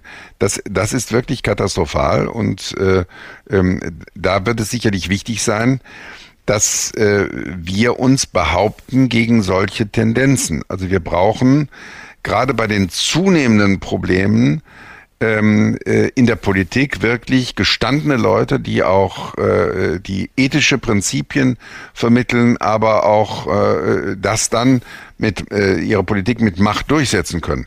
Da muss ich ja nochmal sagen, das hat mich bei Armin Laschet eigentlich gewundert und auch beeindruckt, ähm, äh, als dann äh, es äh, tatsächlich zum Showdown kam mit, äh, mit Herrn Söder dass er das machtvoll durchgestanden hat. Das muss ein Politiker auch können. Der darf nicht nur nett sein, der muss sich dann auch mit Macht durchsetzen können. Und das hat er geschafft damals. Und ähm, deswegen bin ich eigentlich ganz äh, zuversichtlich, dass er, dass er auch Kanzler könnte. Sie haben es vorhin schon mal in einem anderen Zusammenhang angedeutet. Jetzt nehmen wir mal so die Megathemen oder Probleme, addieren mal ganz kurz Thema Klimawandel, Schrägstrich Klimapolitik dann Corona, dann Afghanistan. Kann es sein, dass äh, die Normalität, die Vernunft äh, wieder Karriere haben, weil die Zeiten zu ernst sind für Experimente oder für Irrsinn. Ich erinnere mich noch an eine Werbung, da weiß man, was man hat. Ich glaube, das war ein Waschmittel. Kann es sein, dass jetzt viele so denken, nee, dann doch lieber Solidität? Ja, das kann man hoffen. Wobei ich nicht ganz sicher bin, ob äh, Vernunft äh, jetzt tatsächlich vor allem gewählt wird.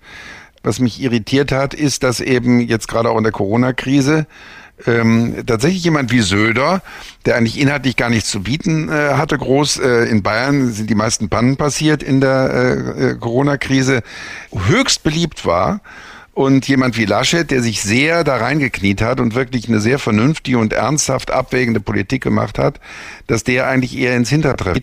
Das finde ich eigentlich kein, kein gutes Zeichen. Wir bräuchten eigentlich in der Situation Vernunft, aber in Krisensituationen reagieren äh, bei demokratischen Wahlen die, die Wähler nicht unbedingt immer vernünftig. Also gab die große äh, Weltwirtschaftskrise Ende der 20er Jahre und äh, das hat, äh, hat die Nazis nach vorne gebracht ähm, äh, und die Kommunisten nach vorne gebracht, die Extreme also gestärkt.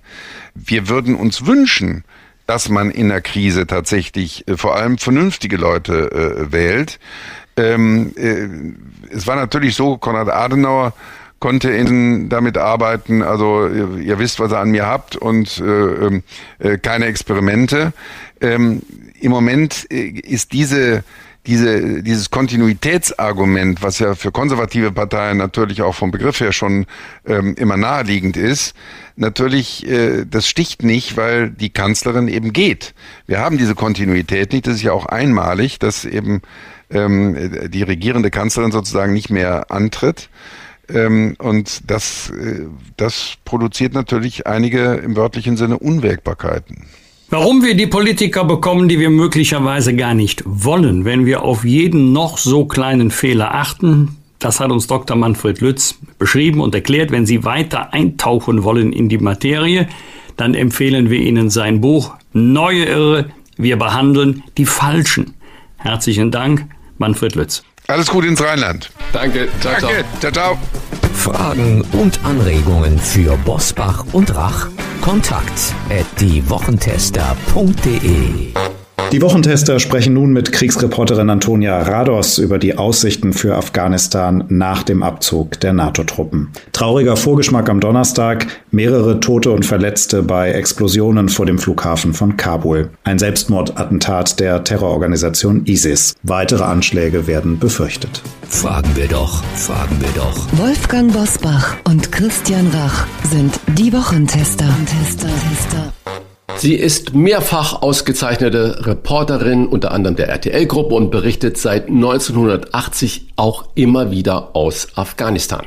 Aus vielen Gesprächen mit Militärs, aber auch mit der Zivilbevölkerung hat sie den Eindruck gewonnen, wir haben am Hindukusch auf die Falschen gesetzt. Das wollen wir natürlich genauer wissen und begrüßen herzlich bei uns Wochentester die Nahostkennerin Antonia Rados. Guten Tag. Liebe Frau Rados, wer sind denn die Falschen am Hindukusch? Ich glaube, dass die Falschen am Hindukusch auch eigentlich die waren, die für die westliche Staatengemeinschaft und für die NATO, die dort war, die bequemsten waren.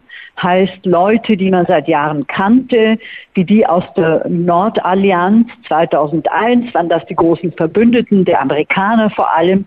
Und man hatte sich eigentlich mit dieser Elite sehr gut angefreundet, dann auch nicht sehr viel gefragt. Ich fand das immer ein Problem. Warum fand ich das ein Problem? Weil die afghanische Bevölkerung extrem jung ist und da auch sehr viele junge Leute sehr hungrig waren, äh, Geschäfte aufmachen wollten und alles Mögliche. Und auf die hat man eigentlich nicht so stark gesetzt. Daher war das ein Fehler, glaube ich. Diese ältere Generation ist auch zum Teil extrem korrupt.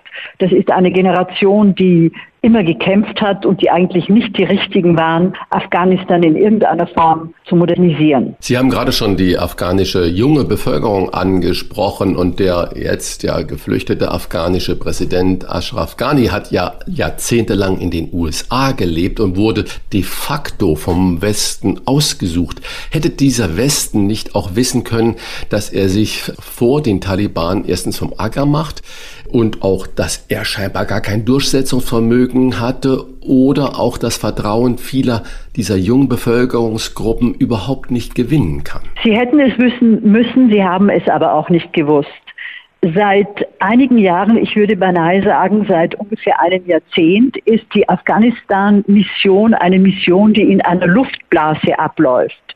Der Hauptgrund ist natürlich auch sehr verständlich, Sicherheit auch der deutschen Soldaten zu gewährleisten, so wenig wie möglich sich der Gefahr auszusetzen. Das hat aber geführt, dass die meisten NGOs, aber auch vor allem die Bundeswehrsoldaten und die Soldaten der anderen Nationen dort praktisch in ihren Stellungen waren, auf ihren Stützpunkten und kaum Kontakt mit der Durchschnittsbevölkerung hatten. Sie mussten sich immer darauf verlassen, dass andere ihnen die Informationen bringen. Die Vertrauensbasis ist so natürlich nie hergestellt worden. Und vor allem die Jungen bewundern zum größten Teil natürlich Internet und Verwestlichung und Modernisierung und sehnen sich danach. Aber sie hatten diese realen Kontakte eigentlich nie. Das ist meiner Auffassung nach einer der großen Fehler, die dort geschehen sind. Man hat sich zurückgezogen etwas, würde ich sagen, beinahe wie Kolonialherren. Die Gründe dafür liegen auf der Hand. Die Sicherheit, das hat aber fatale Folgen gehabt, dass man jetzt nicht mal in den Jahren gemerkt hat, in den letzten Jahren, dass die Taliban so massiv erfolgreich sind in den Provinzen, in den Dörfern und dann am Ende natürlich auch in Kabul, in der afghanischen Hauptstadt. Sie haben kürzlich in einem Meinungsbeitrag beschrieben, dass äh, die afghanische Gesellschaft korrupt sei, auch wenn das niemand hören wolle. Zitat Ende. Das klingt hart. Es geht jetzt auch nicht um Namen oder um einzelne Fälle, aber können Sie diese Gruppen innerhalb der afghanischen Gesellschaft etwas näher beschreiben, charakterisieren? Wen meinen Sie damit? Nun, diese Gruppe, das kann Ihnen auch jeder Afghane bestätigen, sind eben eben Gruppen, die oben an der Macht sind, ob das jetzt Gouverneure sind, keine Pauschalurteile, aber natürlich Gouverneure, auch Bürgermeister, auch äh, Würdenträger, auch verschiedene Leute, die in den Ministerien sitzen, die also ein System der Korruption eingeführt haben. Was ich aber auch glaube, was wichtig ist, hinzuzufügen ist, ich hatte Kontakt mit Vertretern der Bundeswehr und hatte über einen Gouverneur mit denen auch relativ offen gesprochen. Und da war vollkommen klar, dass eigentlich jeder weiß, dass die Leute korrupt sind.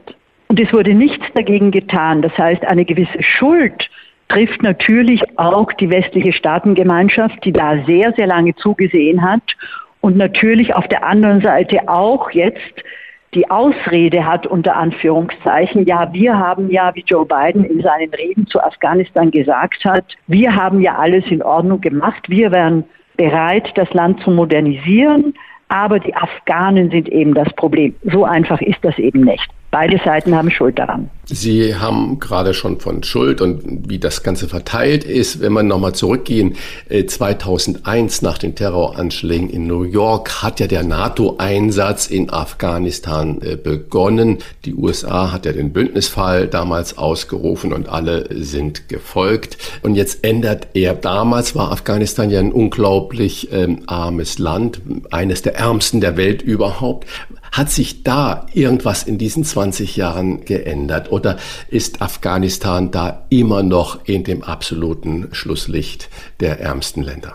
Leider hat sich da viel zu wenig geändert. Und ich glaube, das muss man auch angesichts der Sicherheitslage der Kriege, die die Taliban sofort angefangen haben zu führen, auch berücksichtigen. Aber die Armut der Bevölkerung ist enorm. Ich glaube, in der Statistik ist Afghanistan vom Schlusslicht auf die zweitschlechteste Stelle gesunken. Ich gebe Ihnen auch ein ganz konkretes Beispiel. Wir im Westen, auch Journalisten eingeschlossen, haben immer wieder darüber geredet, wie wichtig es ist, dass junge Mädchen zur Schule gehen. Heute ist die Bilanz folgende. Nach 20 Jahren Einsatz dort gehen nur ein Drittel der Frauen zur Schule, der Mädchen genauer gesagt. Und ein Großteil der Bevölkerung kann immer noch nicht lesen und schreiben. Irgendetwas ist da offenbar schiefgelaufen. Ist das eine zu harte Kritik oder eine zu harte Bilanz, wenn man sagen würde, 20 Jahre Einsatz, auch der Bundeswehr in Afghanistan, völlig sinnlos. Nichts ist wirklich gut oder besser geworden? Nein, das würde ich nicht sagen. Und ich muss dazu fügen, im Nachhinein natürlich wissen wir alle, wie sowas viel besser funktionieren könnte. Und das ist aber relativ leicht. Wir müssen auch die internationale Lage sehen. Wir müssen uns daran erinnern, dass zwei Jahre nach dem Afghanistan-Krieg ja dann die Amerikaner auch den Irak-Krieg geführt hatten und einen großen Teil an Ressourcen von Afghanistan nach in den Irak gezogen hatten. Daher ist Afghanistan auch etwas in den Windschatten getreten.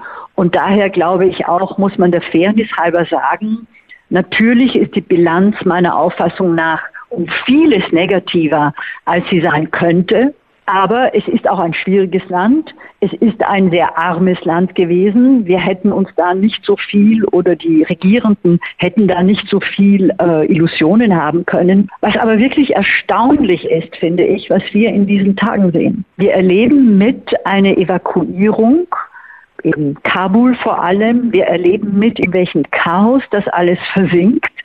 Wir erleben mit, dass wir ein, die größte Militärmacht der Welt, nämlich die Amerikaner haben, die dort offenbar unfähig sind, in irgendeiner Form eine Evakuierung zu machen, wie sie eigentlich sein sollte, etwas geordneter. Und wir stehen also eigentlich, glaube ich, relativ enttäuscht vor dieser Lage, aber die Europäer haben versucht, sehr viel richtig zu machen. Ich möchte da wirklich auch die anderen NATO-Staaten in Schutz nehmen. Sie waren immer nur in der zweiten Reihe. Die Amerikaner hatten immer den Lead und Joe Biden war immer einer, der schon seit zwölf Jahren sagt, Afghanistan interessiert mich nicht, wir müssen da weg. Amerika hat viel wichtigere Ziele als dieses kleine Land. Unser Ziel muss sein, einen Feind unter Anführungszeichen die China zu bekämpfen. Das ist auch eine Folge der derzeitigen Situation, dass man die Afghanen eigentlich äh, nicht mehr für so wichtig ansieht. Wenn ich die ganze Diskussion bei uns jetzt äh, in den Medien sehe, auch im Bundestag und die Parteien, dann äh, dreht sich da eigentlich ganz vieles bei mir im Kopf. Es gab ein ganz wunderbares Interview mit Safira Ghaffari im ZDF. Das ist eine der jüngsten Bürgermeisterinnen Afghanistans und überhaupt eine der ganz, ganz wenigen Frauen, die dieses Amt inne hatten. Und die hat gesagt, dass äh, natürlich die Afghanen auch einen Großteil äh, der Schuld mittragen und dass auch in Afghanistan selber es nicht gesehen wurde, dass die Taliban so schnell sogar Kabul überrennen und dass das alles äh, zusammenbricht. Warum werden diese Stimmen, die wirklich ja aus dem Land kommen und äh, Frau äh, Ghaffari ist ja nicht verdächtig, da irgendwie dem Westen nachzuhängen, sondern ist ja eine der wenigen Frauenrechtlerinnen aus dem Land selbst heraus. Warum werden die so wenig gehört? Äh, wir sprechen über die Eliten und das Versagen des Westens und schimpfen jetzt auf Merkel und auf die Bundeswehr und auf alle, die da beteiligt sind. Aber diese Stimmen, die gehen in so einem Gespräch komplett unter. Naja, äh, Sie haben vollkommen recht, äh, mutige junge Frau. Es gibt aber auch andere und sehr viele, unter anderem im Moment eine Abgeordnete, die äh, Kofi, die dort geblieben ist, die von den Taliban angeschossen worden ist. Ich glaube, eine extrem mutige Frau, die in einem Interview jetzt vor wenigen Tagen gesagt hat, ich bleibe hier, ich bleibe bei meiner Bevölkerung. Denn wenn alle von uns weggehen, die ganze Elite sozusagen, dann was soll denn aus den Leuten bleiben? Also es gibt unterschiedliche Meinungen, glaube ich, auf diesen Gebieten und es ist sicher auch so, dass die Afghanen zum größten Teil auch darüber reden, über, ich habe das sehr oft gehört, dass die Afghanen auch gesagt haben, wissen Sie, unsere eigene Gesellschaft ist sehr korrupt, ich tue mir so schwer, eine Firma hier aufzumachen. Ich wollte auch, ich hatte Pläne und Träume und das alles kann ich nicht realisieren. Nein, aber wenn man wie die Amerikaner und die Europäer dorthin gehen, dann ist das auch irgendwie die Verantwortung, ja. Äh, wie man in Amerika gesagt hat, you break it, you own it. Wenn man dorthin geht, wenn man sagt, man vertreibt das Taliban-Regime, dann ist man auch dafür verantwortlich. Deswegen ist die internationale Staatengemeinschaft sehr wohl dafür verantwortlich, was dort geschehen ist. Das heißt also, die Modernisierung des Landes hätte Ihrer Meinung nach nur von der internationalen Staatengemeinschaft aus passieren können? Die Modernisierung des Landes, dieses Wort ist einfach völlig übertrieben. Man muss eine Bevölkerung und ein Land abholen, dort wo sie ist und das ist eine extrem konservative, zum Teil religiöse, traditionelle Gesellschaft. Daher auch diese Erfolge der Taliban. Sobald sie aus Kabul hinausgehen, sind sie wirklich in 18. Jahrhundert oder sogar im Mittelalter. Afghanistan ist also sehr geografisch sehr schwer zu bereisen, ein sehr unsicheres Land, aber außer einer Großstadt wie Kabul und vielleicht noch Herat ist dort wirklich sehr wenig zu sehen, wo man anknüpfen kann. Es gibt auch in den vergangenen Jahren gab es immer wieder Umfragen, da sind bei den Afghanen eigentlich die Werte, die die Taliban vertreten, natürlich bei der Landbevölkerung besser angekommen als die westlichen Werte. Das heißt, dazu sagen, wir stücken das alles um, hat eben nicht funktioniert. Und wenn wir die Taliban mal betrachten, wie die reden, wie sie aussehen, das sind einfach auch Afghanen. Das sind äh, Afghanen, die aus diesen Dörfern kommen, die diese Dörfer auch alle kennen. Und was wir in den letzten Monaten gesehen haben, ist, sie kämpfen natürlich, sie haben gegen die Amerikaner gekämpft, sie haben gegen die eigene Armee und die Polizei gekämpft, weil sie die als Vertreter des Westens angesehen haben. Aber ein mit einem Großteil der Bevölkerung haben sie einfach verhandelt und Tee getrunken. Im Laufe der Jahrzehnte habe ich auch immer wieder Familien getroffen, wo der eine Sohn bei der afghanischen Polizei war und der andere Sohn war Mitglied bei dem Taliban. Das sind Realitäten. Heiko Maas hat in dieser Woche verkündet, wir werden nicht alle aus Afghanistan herausbekommen. Farados, was bedeutet das für die Deutschen? Äh, oder ausländischen Staatsbürger und Ortskräfte, die nun zurückbleiben? Droht ihnen der Tod? Ich glaube, das äh, wird ihnen auf alle Fälle ein totaler Wechsel der Realitäten drohen. Es wird sich alles ändern in Afghanistan. Und daher glaube ich, ist es wichtig, dass wir jetzt in diesem Moment nicht sagen, wir können nicht alle herausholen, sondern man muss weiter versuchen, diesen Leuten zu helfen. Der ehemalige britische Außenminister Miliband hat vor einigen Tagen das so richtig beschrieben. Er hat gesagt, wir sehen die Bilder am Flughafen, das ist eine wichtige Evakuierung. Da haben wir eine Verpflichtung, den Leuten zu helfen und sie rauszuholen. Es gibt aber auch ein unsichtbares Afghanistan. Das sind Millionen von Menschen, die in den letzten Jahren auf der Flucht, auf der Flucht innerhalb Afghanistans waren, die dringend humanitäre Hilfe brauchen. Ein Land mit Dürren, ein Land mit Überschwemmungen. Das haben wir vor Ort auch in den letzten Jahren immer wieder gesehen, wie sich die Natur dort verändert. Und das wird eine humanitäre Katastrophe geben, sagen die NGO, wenn die Weltbevölkerung jetzt sagt, die Sache ist am 31. August für uns erledigt und wir schauen jetzt mal weg. Äh, ich glaube auch im Hinterkopf diese Ängste und Befürchtungen, dass wir eine neue Flüchtlingswelle aus Afghanistan haben, wir, wir müssen das in irgendeiner Form nach gutem Wissen und Gewissen abfedern, indem wir versuchen, den Leuten dort vor Ort in irgendeiner Form zu helfen. Und natürlich glaube ich, aber da sind sich alle Regierungen doch einig, wir müssen einen Kommunikationsdraht mit den Taliban aufrechterhalten. Ganz einfach, um zumindest das Schicksal der Frauen in irgendeiner Form zu mildern, damit auch dort nicht die schlimmsten Exzesse passieren werden gegenüber diesen Mitarbeitern, die Sie erwähnt haben, aber natürlich auch den Frauen. Die Taliban haben eine ideologische rote Linie und das ist ihre Behandlung von den Frauen. In jeder Pressekonferenz der Taliban, in fast allen Erklärungen, sind sie immer wieder auf die Frauen, auf ihre eigene Moral. Sie reden nicht von, vom Hunger, sie reden nicht vom Straßenbau, von der Organisation eines Landes. Sie reden immer wieder von den Frauen, wie sie da sehen, nämlich auf ihre Art. Und daher müssen wir, glaube ich, sehr hellhörig sein. Also kommt es gar nicht so sehr darauf an, dass wir jetzt auch ab September noch Menschen aus dem Land herausbringen, sondern dass wir diese von Ihnen schon beschriebenen Kommunikationskanäle offen halten und vor allen Dingen auch weiter dort helfen, wo es absolut notwendig ist. Natürlich, manchmal sind eben schlechte Lösungen die einzigen Lösungen. Wir müssen die humanitäre Krise oder der Westen muss auf die humanitäre Krise schauen. Der Westen muss sehen, ob es noch Leute gibt, die heraus wollen. Die müssen natürlich politisches Asyl in Europa bekommen. Und natürlich wäre eine koordinierte Hilfe für Afghanistan und Gespräche mit den Taliban auch noch ein Element. Alles sehr kompliziert, aber so sieht die Welt heute eben aus. Lassen Sie uns über die Taliban sprechen, die heute oder in diesen Tagen Kabul eingenommen haben. Äh, gibt es Unterschiede zwischen den Taliban heute, also 2021, und den Taliban vor 2001? Nein, das glaube ich nicht. Ich glaube, die Taliban sind immer noch die Taliban.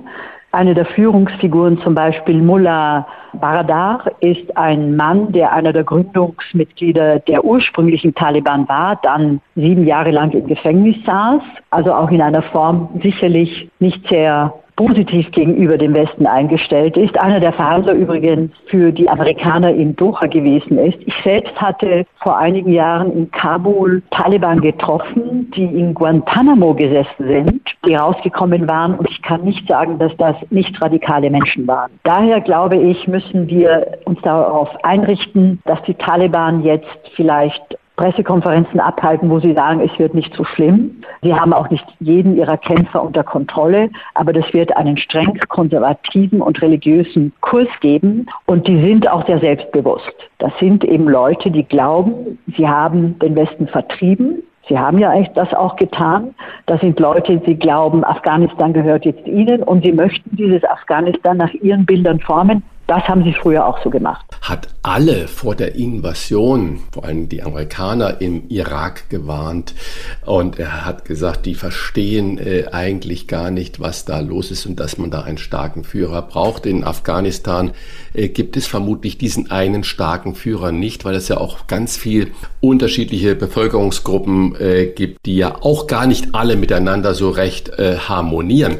Wenn Sie jetzt mit Ihrer Erfahrung oder mit äh, diesen Dingen, was auch Peter Scholler-Tour gesagt hat, wenn Sie jetzt dem US-Präsidenten äh, Joe Biden und Bundeskanzlerin Angela Merkel in Rat geben sollten oder könnten, wie sie ab September mit Afghanistan verfahren sollen, was wäre Ihre Position?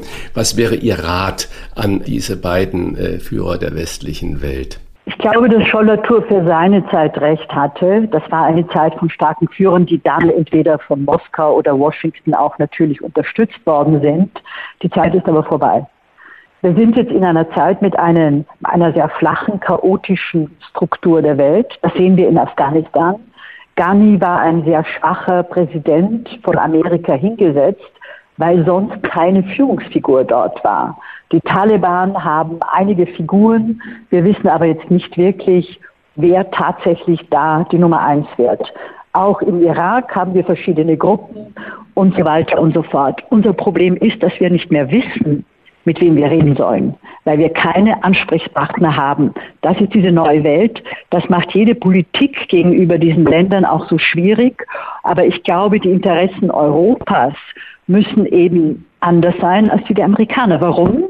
Äh, die Amerikaner haben den Nahen Osten und auch Afghanistan immer nach ihren Interessen und natürlich auch nach ihren Werten, würden einige sagen, äh, behandelt. Aber auch diese Zeiten sind vorbei. Die ziehen sich zunehmend aus diesen Gebieten zurück, sowohl aus dem Irak als auch aus Afghanistan. Wir Europäer können uns da aber einfach nicht zurückziehen, weil uns gemeinsame Grenzen mit der Türkei und dann mit dem Irak und etwas weiter Afghanistan verbindet. Das ist unser Hinterhof und daher müssen wir dorthin schauen und vor allem glaube ich, unser großes Problem ist, mit wem sollen wir denn eigentlich reden? Ein herzliches Dankeschön für diese klaren Einordnungen an die Nahostexpertin Antonia Rados. Seit mehr als 40 Jahren in den Krisengebieten dieser Welt unterwegs. Der Begriff Zuhause würde in diesem Fall vielleicht sicherlich nicht passen, denn ihr Zuhause ist für die gebürtige Klagenforderin mal Wien und mal Paris. Wenn wir richtig gut informiert sind und wenn Sie unterwegs sind, passen Sie auf auf sich. Vielen Dank. Wiederhören. Kommen Sie immer gesund zurück. Alles gut. Danke Ihnen auch. Genau. Danke, Frau Rados. Aldi ist heute unser Werbepartner und wir haben Ihnen versprochen, jetzt kommen die harten Fakten zur Verpackung bei Aldi. 2020 hat Aldi das Verpackungsgewicht der Eigenmarkenprodukte um mehr als 70.800 Tonnen im Vergleich zu 2015 reduziert. Darunter fallen alleine 31.300 Tonnen Kunststoff an. Wo Aldi nicht auf Verpackungen verzichten kann, optimieren sie das Verpackungsmaterial unter Berücksichtigung der Produktqualität und der Lebensmittelverluste. Ein Beispiel, das viele von ihrem Joghurt her kennen. Dort war und ist bei einigen Marken ein zusätzlicher Plastikdeckel drauf. Doch Aldi ist bereits einen Schritt weiter, weil Aldi auf zusätzliche Deckel bei den 500 Gramm Milsani Joghurtbechern verzichtet, können jährlich knapp 160 Tonnen Plastik eingespart werden. 160 Tonnen Plastik pro Jahr allein beim Milsani 500 Gramm Becher Joghurt. Das zeigt, wer wie Aldi wirklich will der kann auch. Meinungsfreiheit ist unbezahlbar, Qualität nicht. Stellen Sie Ihr Vorurteil über Aldi auf den Prüfstand in Ihrer nächstgelegenen Aldi-Filiale und im Internet unter aldi-nord.de slash Meinungsfreiheit. Und bei Aldi Süd unter aldi-süd.de slash Müllvermeidung. Rauf und runter. Wolfgang Bosbach und Christian Rach sind die Wochentester. Tester. Wir geben Ihnen an dieser Stelle unsere ganz persönliche Bewertung ab über das, was wir in dieser Woche gut oder schlecht fanden. Daumen hoch oder Daumen runter. Klare Urteile sind gefragt. Wolfgang, gab es für dich in dieser Woche etwas, bei dem du gesagt hast, Daumen hoch oder Daumen runter? Also zunächst mal äh, Daumen hoch für den Heiligen Vater. Ich habe gestern ein Bild entdeckt, wo ähm, Papst Franziskus am Tischkicker steht. Und wirklich, wenn man das sieht, äh, so richtig Spaß daran, Spaß am Spiel hat. Obwohl Sport kann man das ja eigentlich nicht nennen. Das werden dann Tischkicker-Profis ganz anders bezeichnen. Aber es ist ja eine Mischung aus Spiel und Sport. Homo Ludens könnte die Überschrift sein, der spielende Mensch. Und das heißt ja, die Bildunterschrift könnte ja lauten oder die Überschrift, auch der Heilige Vater, der Stellvertreter Gottes auf Erden, ist auch nur ein Mensch. Sowas macht mir meine Kirche und den Heiligen Vater wirklich sympathisch. Daumen runter, natürlich für die Täter, das ist ja selbstredend, aber auch für jede Form von Antisemitismus, äh, erst recht dann, wenn sie sie in Gewalt entlädt. Eine fürchterliche Meldung auf dem Kaiser Wilhelm Ring in meiner Nachbarstadt Köln wird ein junger Mann brutal zusammengeschlagen, krankenhausreif geschlagen, weil er eine Kippa getragen hat. Und wir hatten vor 20 Jahren eine leidenschaftliche Debatte in Deutschland unter der Überschrift äh, Leitkultur.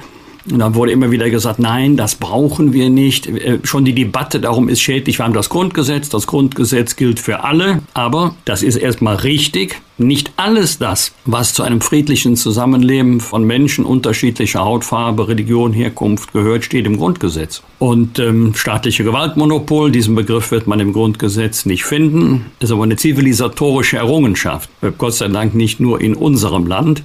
Existenzrecht Israel gehörte uns zur Staatsräson und ein entschlossener Kampf gegen jede Form von Antisemitismus. Auch das wird man im Grundgesetz nicht finden, aber wir sollten Menschen nicht danach beurteilen, welche Religionszugehörigkeit sie haben, sondern nach ihrem Verhalten, nach ihrem Charakter, nach den Eigenschaften, die sie haben. Es war ein, ein junger Jude und Jüdinnen und Juden müssen in Deutschland angstfrei leben dürfen auch wenn sie eine Kippa tragen als Zeichen ihrer Religionszugehörigkeit. Und es wäre doch äh, ganz, ganz wichtig, wenn auch ähm, die gesamte Gesellschaft dagegen aufstehen würde, dass jetzt die, die strafrechtlichen Konsequenzen folgen. Das ist klar, das ist selbstverständlich, aber mindestens ebenso wichtig wäre, wenn die ganze Gesellschaft sagen würde, das dulden wir in Deutschland nicht. Daumen, äh, ich weiß gar nicht, ob ich den Daumen hoch oder ob ich ihn senken soll, weil ich nicht weiß, was sich der Künstler bei der Ausübung ähm, des Werkes gedacht hat. Vor wenigen Tagen erschien in der Süddeutschen Zeitung ein interessanter Artikel mit der Überschrift ähm, Fehler auf Wahlplakaten. Wenn wir scheitern, seid mit T an Seid mit D, das fand ich noch einigermaßen originell. Da ging es in einem äh, wirklich lesenswerten Artikel über die Rechtschreibung und Rechtschreibfehler auf Wahlplakaten, aktuell und in der Vergangenheit. So weit, so gut. Allerdings heißt es in der Überschrift, über die Rechtschreibung der Wahlwerbung. Und nun weiß jeder, dass das Rechtschreibung heißt. Ich weiß jetzt allerdings nicht, ist das ein bewusster Fehler, sozusagen Satire, die Rechtschreibung, oder ist es ein echter Fehler? Also deswegen weiß ich nicht, ob ich den Daumen heben oder ihn senken soll. Also Wenn es ich ein Fehler behaupten, war, das ist Satire, Wolfgang. Jetzt, jetzt, jetzt werden Sie es behaupten, klar. Ja, ich Aber du weißt das ja, die größten Kritiker der Elche waren früher selber welche. Christian, worüber hast du dich geärgert oder gefreut? Ja, ich sag mal, äh, weder noch erstmal eine Sache, äh, die mich ein bisschen sehr berührt hat. Äh, Charlie Watts ist gestorben, dieser legendäre Drummer der Rolling Stones. Ich habe ihn ein paar Mal gesehen auf Konzerten und es ist so grandios, dass eine, erstens eine Band wie die Rolling Stones 60 Jahre lang besteht mit allen Höhen und Tiefen und dass diese äh, Rocker dann eigentlich zusammengehalten wurden von dem Gentleman Charlie Watts Anzug und Krawatte und dass bei diesen weltberühmten Jungs äh, Ruhepol in dieser wilden Band und also ich äh, sage das eigentlich als kleine Hommage an Charlie Watts, der ja auch ein ganz großer Jazzmusiker, Liebhaber war, der auch viele kleine Konzerte selbst gegeben hat und anderen auch mal in Hamburg ein legendäres äh, Konzert alleine mit einem Bassist und äh, mit einem Gitarristen, äh, wo es dann um Blues und Jazz ging. Also ein ganz großartiger und unglaublich sympathischer Künstler, der ist gestorben. Ich hebe meine Hände zum Himmel und sage, Charlie, mach's gut da oben und trommel alle zusammen. Schockiert hat mich eine Meldung aus Hamburg. Da haben Schüler vor einem Gymnasium, da wurde ein Corp for You gerufen. Das sind speziell ausgebildete Polizisten, die als Streitschlichter mit dem Fahrrad durch die Gegend fahren und die zum Beispiel äh, jeder Schule wird so ein Beamter zugewiesen und da gab es Streit unter Schülern, 13-Jährige, 12-Jährige, 14-Jährige haben sich da irgendwie äh, sehr auseinandergesetzt in einer größeren Gruppe. Der Beamte wurde äh, hinzugerufen und wurde dann von den Schülern zu Boden gebracht, weil er einen, den Haupt, den Rädelsführer, der eigentlich mit Waffen da rumläuft und er wusste nicht, hat er was dabei, von den anderen Schülern so attackiert und getreten, dass er dann da lag und die Polizei mit mehreren Streifenwagen kommen mussten und sich einer Horde von 80 Kindern gegenüber sah wo dann sofort der Elternrat gesagt hat, ja, Medienmache äh, äh, und die Schulleitung sich eigentlich hinter die Polizei und den Beamten gestellt hat. Also da kommt eine Sache auf uns zu, wo null Rücksicht mehr steht, keinerlei. Natürlich gibt's Auseinandersetzungen und wenn mal jemand auf dem Boden gelegen hat, früher einem Schulhof, dann war es vorbei. Dann mit den da drauf treten, an den Helm treten, an den Kopf treten, das muss man sich mal vorstellen.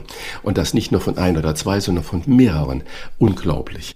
Ähm, eine andere Sache, die mich aber gefreut hat, Shell ging mit einer großen Offensive und ich bin mir nicht so ganz sicher, ob es nur eine Werbung war oder ob es wirklich machbar ist an die Öffentlichkeit, äh, die eigentlich ein genialer Schachzug ist. Shell möchte auf seine Kosten Straßenlaternen zu E-Ladesäulen umrüsten.